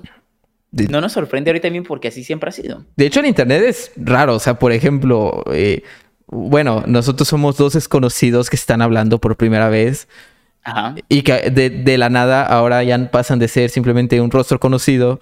Así de, bueno, tú no me conocías en absoluto porque yo no ni creo contenido, pero tú para mí eras un rostro con- conocido y ahora conozco a la persona detrás, o estoy empezando a conocer a la persona detrás. Ajá. Do- donde que sí es contrastante, sí, sí es contrastante porque para empezar ni siquiera te lo imaginas. Es que es eso, estás, es una deshumanización rara, porque si lo piensas bien, nunca te imaginas, o sea, no, no te imaginas a la persona detrás, solo, te, solo ves el rostro conocido. A mí, a, mí, me- a mí me ha pasado, o sea, o bueno, la gente, por ejemplo, el sticker este que se compartió que a mí me daba mucho cringe, de una niña asiática, Sí, yo sé cuál te refieres. literalmente era conocido como el de la niña asiática. O sea, ni siquiera el nombre, ni siquiera el nombre. Mano, mano, ¿tú sabes en cuántas páginas salió el meme de eso, Tilín? ¿Cómo se llama el peladito? O sea, le dicen Tilín porque ah, literalmente es el eso Tilín. Pero el buen, ¿cómo se llama? ¿Qué edad tiene? ¿Quién chota es? ¿Quién chota es? No, na- na- nadie sabe si lo otro. Y ese es el problema de hacerte viral por un solo TikTok, por un solo truco. Y no sé, o sea, ahorita voy a hablar de manera egocéntrica de mí. Me hace, me hace feliz el hecho de saber de que me he hecho viral tantas veces de diferentes cosas porque realmente tengo mucho más que entregar. Tengo muchísimo más que entregar. Y, por ejemplo, las personas, porque es que nunca se quedan. Hay personas a las cuales les gusta el meme y lo otro, pero es muy difícil de que todas las personas se queden directamente con la persona porque para eso hay que ser mucho más constante, mucho más contenido e ir creciendo desde poquito a poquito, poquito, poquito, poquito, poquito, poquito, poquito. Hay gente que comienza a hacer streams en, en Twitch y tienen un TikTok viral y esperan de que solo por ese TikTok viral ya lo comiencen a, seguir y a ver más de mil personas en, en Twitch y así no funciona. El Rubius tiene los números que tiene porque en plan, ¿sabes? Ya tenía una trayectoria detrás. Y por ejemplo, el Mariana tiene los números que tiene porque cuando comenzó a ver las personas, ¿sabes qué hizo? Cuando tuvo su primer TikTok viral que subió de 10 viewers a, a 20, ¿qué hizo? El Mari- o sea, el Mariana se hizo viral en TikTok porque nunca, ca- nunca repitió la fórmula. O sea, él conoce, él- es que él era, él era todavía más complicado. Porque él conoce, es como, es como que inmediatamente conoció lo que le gustó a la gente y lo explotó, y lo explotó, pero en diferentes fórmulas. Y es que es lo que toca hacer. En plan, el Mariana, en cuanto se hizo viral con, lo primero, con el primer contenido que vio que le funcionó, continúa haciéndolo de manera diferentes, constantes, constantes, constantes, constantes. Pero la misma esencia. mostrándole diferentes formas variadas de lo que es el Mariana. Y es lo que pasa. Cuando una persona se hace viral por un coso, por eso, por eso en plan, yo no, yo no he querido usar. Yo hice un TikTok, hice el, se- o sea, de, de- del video, no sé si, si, si lo han visto el video de... ay, ay, yo no soy de llorar escuchando música, pero hay una canción la cual me destruye y es esta. Hice el primero que era con la canción de ese teléfono parece carpintero, porque hace rin, porque hace rin, lo hice, lo hice con este, o sea, ni siquiera lo hice, fue algo que salió en directo y en plan simplemente lo subí porque me pareció gracioso. Eso es otra cosa que te mencionaré, recuérdame el mencionar el, los memes no se hacen. La cosa es que en cuanto, en cuanto fui viral, cuando comenzó a tener más visitas, un comentario me dijo, oye, hace, eh, eh, coloca esta canción, es, es, es mi, mi, mi querido viejo, y yo en plan, LOL, quedaría genial. Y se la puse simplemente, o sea, eh, si, tú, si tú entras a mi cuenta de TikTok, te das cuenta que yo subí ese, subí, eh, subí, subí el otro, y en plan, y en plan subí dos TikTok que no tiene absolutamente nada y subí otra vez el, el, el de, el, el mismo, pero con otra canción. Eh, pero usted vio un video parecido y lo hizo en stream. No, ¿de qué hablas? No, ¿el de, el de eso? No. Bueno, la cosa, estoy discutiendo con alguien del Ahí está chat. hablando con que- el chat, sí, no, de nuevo, gente que lo está escuchando y no viendo, no es esquizofrenia, es el chat. Eh, en plan, hi- hice mis cosas. Obviamente no les fue tan bien porque TikTok es una ruleta, una ruleta de, de- de suerte. O sea, es un plan, a veces puedes estar arriba, como a veces puedes estar abajo. Tú ves cuentas de, de TikTok. Si a ti te sale un TikTok viral de una persona que tiene como 600 mil, 700 mil reacciones, entra a su perfil y date cuenta que tiene 10 TikToks, los cuales tienen 10 mil, 7 mil o diga 770 o ese y lo otro. Eh, la cosa, la cosa es que yo lo, lo volví a hacer porque me, me, me, me pareció divertida la idea. Y le fue todavía mejor. El primer TikTok que hice de ese tema que se hizo viral obtuvo como 2 millones de reproducciones. Y el segundo obtuvo 5 millones 700. Obtuvo El doble. muy buenas reproducciones. Y después de esos dos TikToks, las personas comenzaron a hacer sus propios videos. Y claramente habían videos los cuales tenían simplemente un- una reacción, dos reacciones, porque en plan el algoritmo no favorecía. Pero habían otras las cuales llegaban, llegaron a medio millón de reacciones, llegaron a un millón de reproducciones, 800 mil reproducciones, hay uno que va como por dos millones. Videos subidos, no subidos por mí, subidos por otras personas. Y en Pero plan, de yo tu podría, meme. yo- de mi meme, de mi cara. Y en plan, yo podría seguir haciendo lo mismo. Yo podría seguir explotando otra vez mi canción. Pero sería matar mi carrera recién iniciando. Sí, lograría conseguir más seguidores. Sí, lograría un crecimiento po- probablemente más amplio. Pero ya me encasillaría iniciando. Y tú no te puedes in- encasillar iniciando porque es muy duro salir de eso. Y le das corta esperanza de vida a tu, a tu carrera en general de creador de contenido. es, es, es muy duro. O sea, en plan, la constancia es importante para crecer y tener suerte para que lo que el, el video que hagas se haga viral también es muy importante. Pero en plan, a mí no me gusta, a mí no me gusta ese, esa forma de crecimiento. Sé que funciona, porque en plan, mira el, el, el- la persona de color la cual hacía, el, de que señalaba las cosas con cara. Lo repitió durante prácticamente dos años sin parar, Lo ganó funaron. premios, se convirtió en el streamer más, más visto, ¿cómo es que se llama? No sé, pero hasta un día Balvin lo sacó para un álbum. Para la Ya, o sea, para lo, la cara para un álbum, esto y lo otro, consiguió un resto de plata, ahora mismo me imagino que debe ser millonario y ya está. Es que madre es me dice-.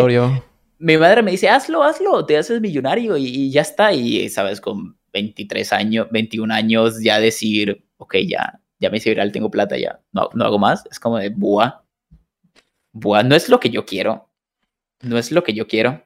Entonces, siempre, siempre está ese debate conmigo mismo entre aprovechar algo que es viral, explotarlo, o simplemente hacer cosas siendo creativos. O sea, cuando tú tienes amor al arte, te es muy difícil crecer en redes sociales. Te es muy difícil crecer en redes sociales porque es que la gente pide el mismo chiste una y otra vez, la gente pide la misma tendencia una y otra vez, la gente, o sea, en plan los comentarios de mi TikTok, cada vez que la- lo- los TikTok yo subo- con esta canción. o sea, TikTok no tiene absolutamente nada que ver y yo sé que les va mal porque en plan tiene 300, 400 reacciones y yo sé que si subo un TikTok con la misma canción, como mínimo me aseguro, me aseguro más de, más de, más de mil, dos mil, dos mil eh, reacciones. Pero en plan, si hago otras cosas así variadas, 200, 300 reacciones haciendo lo otro. Entonces, en plan, como acaban de decir aquí en el chat, jugar meta o divertirse. Yo la verdad elijo divertirme. Porque Es el que- éxito no, no lo con- el éxito personal no se consigue ni con números, ni con cifras, ni con nada de eso. O sea, Y en plan, me toca. Me toca porque lo que, lo que te había dicho que me recordaras, los memes no se hacen. Hacer un- tú no puedes hacer un meme, mano. Tú no puedes hacer un meme. fabricar un meme es horrible. Lo ves con las empresas. Ve a las empresas cuando tratan de hacer un meme. Es horrible. Es lo más antinatural posible. Es, es que es, es re antinatural. Si tú hubieras dicho, hey, mano, sube ese video que se hace re meme, esto y lo otro, yo te... ¿Cómo? Y hay veces en las cuales yo he subido TikToks, los cuales yo digo, va, este, este, video, este video se hace meme. No. Y la gente dice, ser viral es de suerte, mano. Sí y no. Porque es que lu- lu- nuevamente volviendo a tocar el tema del egocentrismo. Nuevamente volver a tocar el tema del egocentrismo. Cuando la gente hace un video o la gente espera ser viral, siempre va con el pensamiento, este video es súper gracioso, va a ser re viral, va a ser la cosa más cómica, yo haciéndolo me reí tres horas. Y la gente lo ve y es como de, "Ah, este man, este man, ¿qué hace? Me ha pasado, me ha pasado que yo hago, hago videos y en plan yo digo, va, por, porque la gente de este video no está recibiendo tantas reacciones, es que el algoritmo me odia, ¿no? Mirándolo de manera objetiva, quizás no es tan gracioso como yo lo había visto, quizás no es tan interesante o hay algo por lo cual no está funcionando. Cuando tú haces un TikTok el cual ves que no funciona de alguna manera, siempre tienes que pensar de que hay un algo que no está haciendo que funcione. La hora, el, el- ritmo, la forma de contar el chiste, el remate. Hay algo lo cual no funciona. Y en plan, si tú quieres eh, crecer en TikTok, siempre ten presente los primeros dos segundos y el remate. Si tu TikTok es buenísimo, pero no tiene un remate, es que a la gente no le va a gustar. Y de hecho, pues es lo mismo que comparar el talento con la suerte. O sea, no puedes esperar al talento o la suerte por- para que haga todo. Simplemente no puedes. Es es que, tan que no puede- aleatorio. Es- es- es que no puedes, literal, literal, literal, la gente siempre se repite lo mismo, no es que eso es pura suerte, eso es pura suerte, eso es lo otro. Pero no, es, a- es un proceso, es una constancia, es un porqué, es de, de probar, es de saber qué funciona, de saber qué no funciona, de los temas de la actualidad, es, es, es algo para analizar. La gente siempre dice, Ay, es que la gente se vuelve famosa jugando jueguitos. la gente se hace famosa simplemente porque está jugando jueguitos o porque hace estos bailecitos ahí en TikTok. ¿Cuántos millones de personas hay haciendo bailecitos ridículos en TikTok? ¿Y cuántas personas son realmente famosas haciendo bailecitos en TikTok? Mira, es tan simple como si crees que todo se logra por pura suerte, si cre- neta crees que ves por, por pura suerte, ves, toma tu dinero y apuéstalo y hazte millonario con eso. Y ya está, pero no, no, no apuesten, muchachos. Puede no. que pase, no, no lo hagan. Puede que pase, puede que pase sí, una probabilidad entre 0,00001 o menos. Puede que no pase, sí, casi seguro que te vas a quedar pobre. Es más probable que Es casi seguro, de hecho. Así que es eso, o sea, si quieres esperar a la suerte está bien, espéralo. Es más, ponte una sillita, no una hamaca, porque va a ser, va a ser un- una buena espera. Puede que te tome toda la vida. Hay, hay una frase de Doctor House que siempre se me quedó marcada y es en plan de el tiempo no cambia nada. Hacer las cosas cambia las cosas. Es que el tiempo lo solucionará, no. Solucionar las cosas las va a solucionar. Es que el tiempo me prevalecerá completo. Es que, ¿sabes? Es, es, es como una anécdota de la cual no sé si es bíblica o simplemente es una anécdota de la cual me contaron mis abuelitos. Pero en plan, había, había un tipo que se estaba ahogando. Tipo que se estaba ahogando. Y llega una persona a rescatarla. Y le decía, vamos, toma mi mano. Y no, no, no, Dios, Dios, me, Dios me salvará. Llega otra persona y le, le decía, vamos, toma mi mano. Y él decía, no, no, Dios me salvará. Cuando se ahoga, muere. Llega al cielo y le pregunta a Dios, Dios, ¿por qué no me salvaste? Y le dice, pero mano, te mandé dos personas, desgraciado. Te mandé Ah, dos personas, ¿sabes? ¿Sabe, mano? Entonces, es eso. A veces, a veces, ¿eso es Doctor House? Sí. De hecho, ya solo falta de la segunda sección el- la última, ajá, la última opinión del cual vamos a sacar. Esta es más, un poquito más. Mira, aquí encontré una frase de Doctor House para humillar a alguien en el chat, el cual me está diciendo mamador por una frase de Doctor House, la cual no dijo. Bueno, yo no soy de los que coloca frases. La escena dice, el tiempo arregla todo, le dije a la mujer, a lo que, a lo que, a lo que Doctor House responde, es lo que dice la gente, no es verdad. Hacer cosas arregla todo. No hacer nada deja que las cosas justo como están. Así es la frase literalmente, textualmente. Pero es básicamente lo mismo que yo dije. What the fuck. El Doctor House pasado. Última pregunta, última sección. Bueno, no, para pasar a la última sección. Pregunta, opinión. Igual que como con Will Smith, vamos a tratar de celostar, aunque aquí no me gustaría tanto porque aquí sí jugamos con mucho fuego. Igual podemos no hacerla si es que prefieres no hacerla. Igual la última pregunta terminamos hablando de crisis existenciales, así que No, más de algo más polémico. A ver. Y vas a saberlo ahora. ¿Estás enterado de lo que ocurre con el Chocas? Oh, el tema del choque no es tan polémico. ¿Esta es la última? Eh, sí es polémico, porque hace, ah, puede haber una interpretación de la apología. ¿O ¿Qué es cuál apología? O espera, ¿cuál chocas? No digo lo multicuentas. ¿Cuál choca entonces? ¿Qué polémica Hace, hizo? hace poco hubo un clip. Te voy a hacer el contexto porque no voy a poner clips del Chocas. Hizo un clip en el que básicamente hablaba o le... Mira, prácticamente felicitaba mucho. Puedes buscarlo después. Pero felicitaba o de alguna otra manera dejaba como un... Lo ponía en un pedestal una persona en el chat que dijo que él aplicaba el truco de no ir colocado o no tomar o ir sobrio a las fiestas para ver a las minitas más colocadas y llevárselas para poder ligárselas más fácil. Y él dijo, ah, tremendo crack, tremendo acá. Y todos como de Chocas estás quedando fatal. o sea, otra vez Chocas estás quedando fatal. O sea, de que él decía, o sea, mucha gente dijo, es que está defendiendo que, por que, que alguien sobrio se lleva a mujeres inhibidas y eso es considerado abuso. Y Eso es apología a la B palabra. exacto, esa apología a la B palabra. Ese es el tema polémico. Y pues básicamente hay un choque de opiniones entre la gente con la cual no estoy de acuerdo. Por cierto, yo sí voy a dar mi punto de vista también. No estoy de acuerdo con la gente que dice que no lo es. Lo que, porque Diego, lo hecho de Diego, él se defendió con un tweet. Ese sí te lo quiero citar. citar porque fue, o, o espero que no lo haya borrado. Posiblemente. Si fuera listo, si fuera listo, o es que bueno, Chocas ya está como un poquito quemado. porque, bueno, ya saben que no- en lugar de dar la razón y sus disculpas son un poco raras. Ah, sí. Mano, mano, el Chocas, el Chocas, la gente, la gente, yo, yo soy de ese, de ese grupo de gente, pero la gente creía que era un personaje, el que fuera una, una, una porquería de persona, pero al parecer no es un personaje. Está Y la verdad me decepcionó un poquito porque yo sí, yo sí, yo disfrutaba del contenido del Chocas, pero ya cuando vi que realmente no era un personaje, fue como de... De hecho, sí. Exactamente era lo que me pasó a mí porque yo incluso decía, no, qué buen creador de contenido de Chocas. Pero el tweet sigue arriba. No entiendo por qué sigue arriba. Pero en respuesta a todo el hate que recibió de ese clip, él respondió, habéis llamado violador a un chaval deportista que sale sin beber porque es abstemio, no porque aproveche de nadie. Voy a hacer una charla acerca del tema. O sea, el güey no entendió, o sea, como que la cuestión lo bordeó y fue como de, no, o sea, estoy defendiendo que alguien sale de fiesta sin tomar y por la abstinencia, en lugar de, de- o sea, ¿qué tiene que ver? Ni si- es como que ni siquiera tiene que ver con lo que él dijo. Mano, es que a mí me pasó actualmente, hace poquito, una, una, una polémica con un amigo, el cual no pienso funar porque, ¿sabes? Decir, oiga, el Anderson es un porquería de persona, ¿sabes? El Anderson, el que vive en... IP. o sea, pero últimamente me pasó el cual me di cuenta que ese tipo de personas tan tóxicas, las cuales tienen pensamientos tan tan desagradables, tan- Trastornados. tan- ah, cada vez que, que quedan mal, manipulan las cosas a su favor para no quedar tan mal. Pero es que el problema es que vivimos en una era digital. Todo lo que dices queda marcado de alguna manera, en papel, digital, en un video, en una captura. En Y un llega a miles de personas.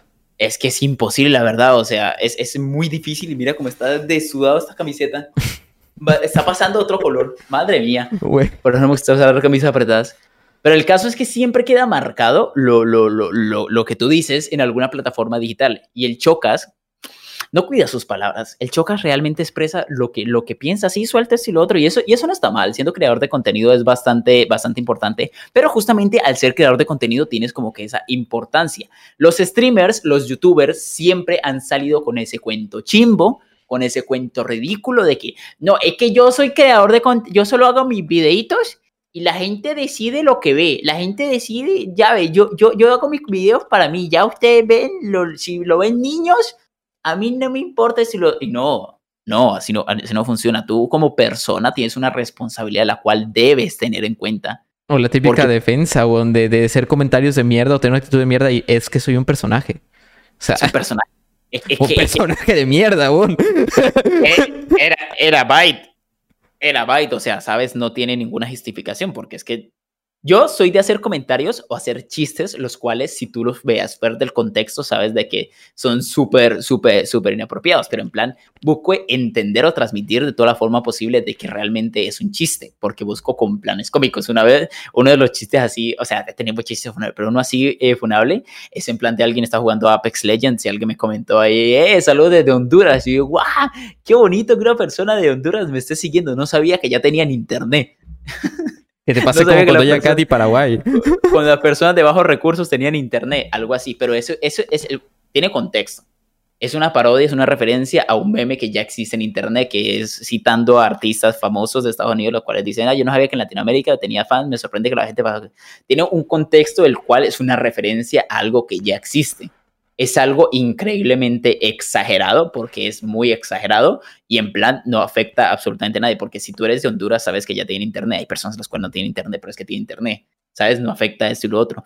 Pero tú de celebrarle a una persona de que va sobria a las fiestas para llevarse a, la- a la- a las personas eh, que sí están ebrias, es en plan de, ¿cuál es el chiste? ¿Cuál es el contexto? Eh, que está, estoy parodiando una situación. ¿Cuál es la situación? De que realmente hay personas ebrias, las cuales, hay personas sobrias, las cuales se aprovechan de las personas ebrias. Y es que, o sea, de plano que lo haga o que lo diga ya es un acto bastante tachable.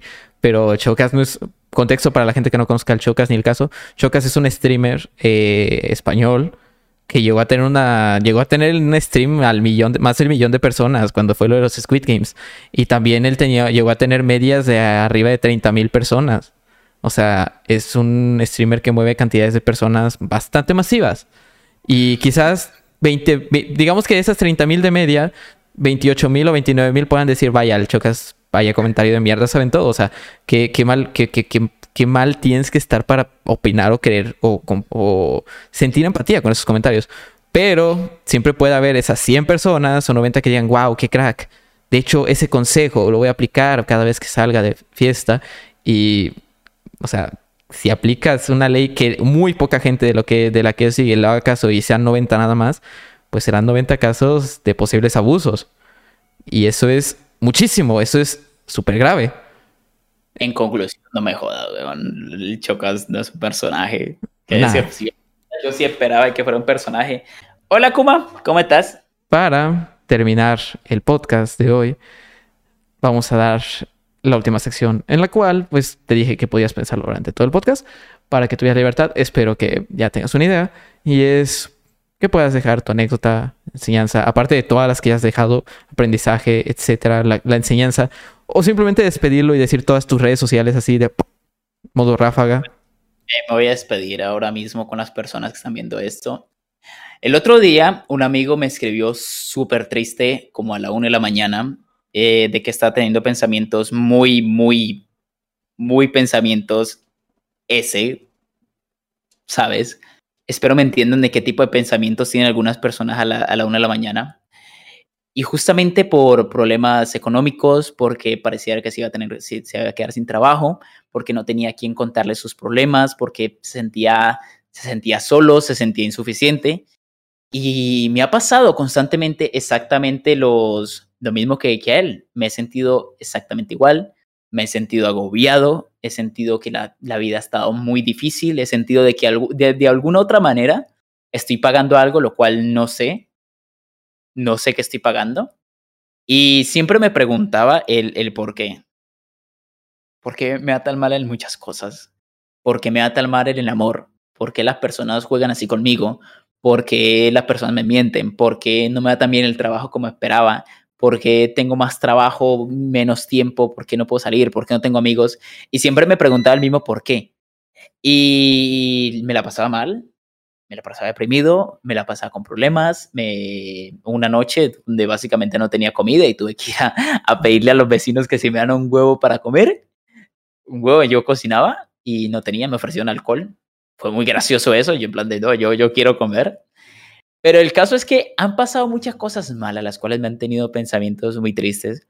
Pero, ¿saben qué pienso al final? Cuando reacciono.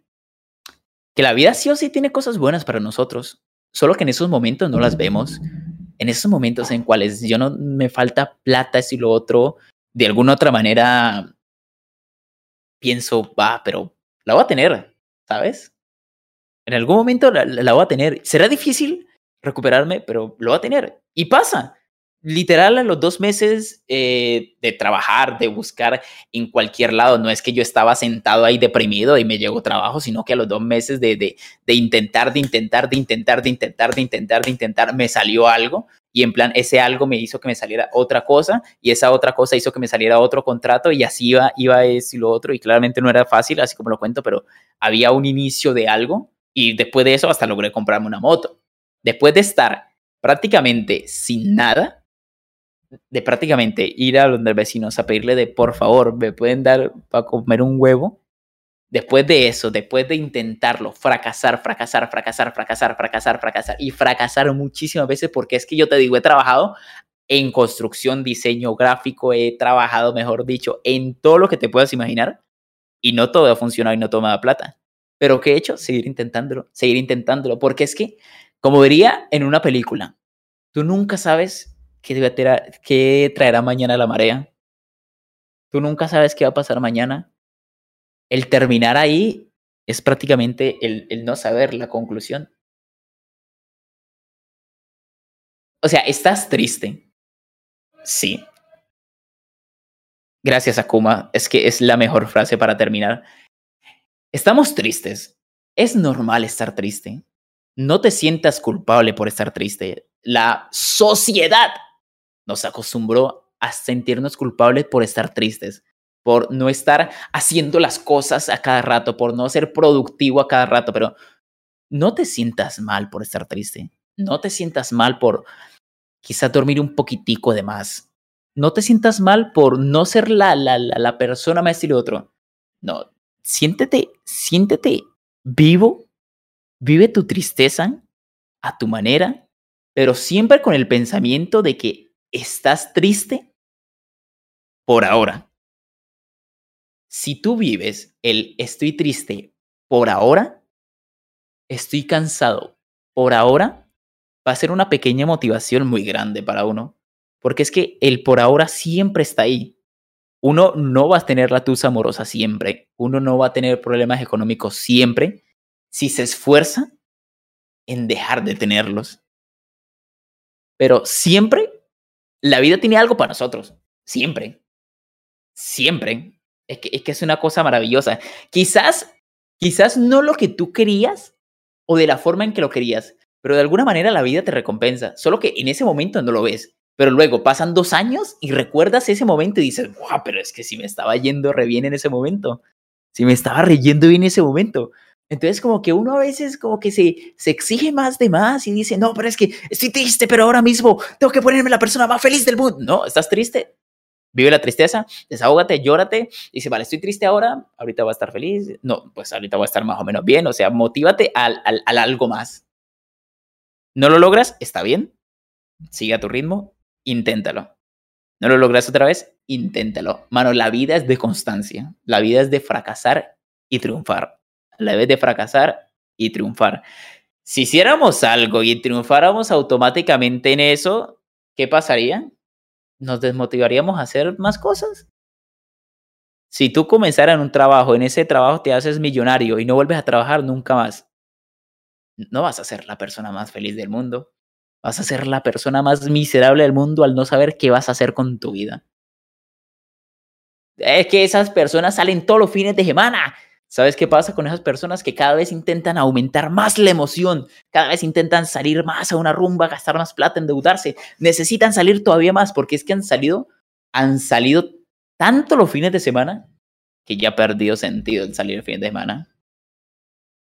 A veces el estar mal y luego estar bien un ratito y luego estar mal hace de que ese ratico sea súper bien. A veces el no tener plata es cuando te llegan, te llegan dos lucas, dice, maldita sea, me voy a comer, me voy a comer una empanada y disfrutas empanada como si mm, fuera lo mejor del mundo. O sea, el estar triste es parte de nosotros. No se sientan culpables por estar triste. Siéntanse culpables si realmente es que no hacen nada. Nada, pero nada. Después de... Han pasado dos años y es que estoy sentado esperando a que la vida Repito, repito, no esperen hacerse millonarios de la noche a la mañana, no esperen hacerse los streamers más conocidos de la noche a la mañana, no esperen a que el podcast sea el más escuchado a nivel de Latinoamérica después de, de, dos, de dos capítulos. No esperen de que la vida se solucione después de hacer una cosa. Pero siempre, siempre intentarlo. Nunca dejen de intentarlo. La vida es lo único que tenemos. La vida es lo único que tenemos. Ok, definitivamente no voy a ensuciar ya nada de ese increíble discurso. Más que agradecerle a Christopher Lozada por participar en este estreno de Talk Time, el capítulo 2, por algún motivo. Ojalá ya algún día recuperemos el 1. Pero ya, no voy a ensuciar más este discurso. Le agradezco mucho su tiempo, las increíbles enseñanzas y avisar que pues serán sus redes sociales, TikTok, Instagram, Twitter, todas, este TikTok ya dije, pero Twitch, YouTube, todas vamos a ponerlas en la descripción para que vayan a seguirlo, por favor. Y también ya que hemos estado hablando de esto de salud mental, el siguiente podcast no lo va a hacer, pero próximamente voy a traer a un doctor en neuropatología, psicólogo, para que hablemos de salud mental en este podcast. Así que les agradezco mucho. De nuevo, bienvenidos a Talk Time. Muchas gracias, Christopher Lozada. Y pues nos vemos. Saludos y buenas noches. Bye.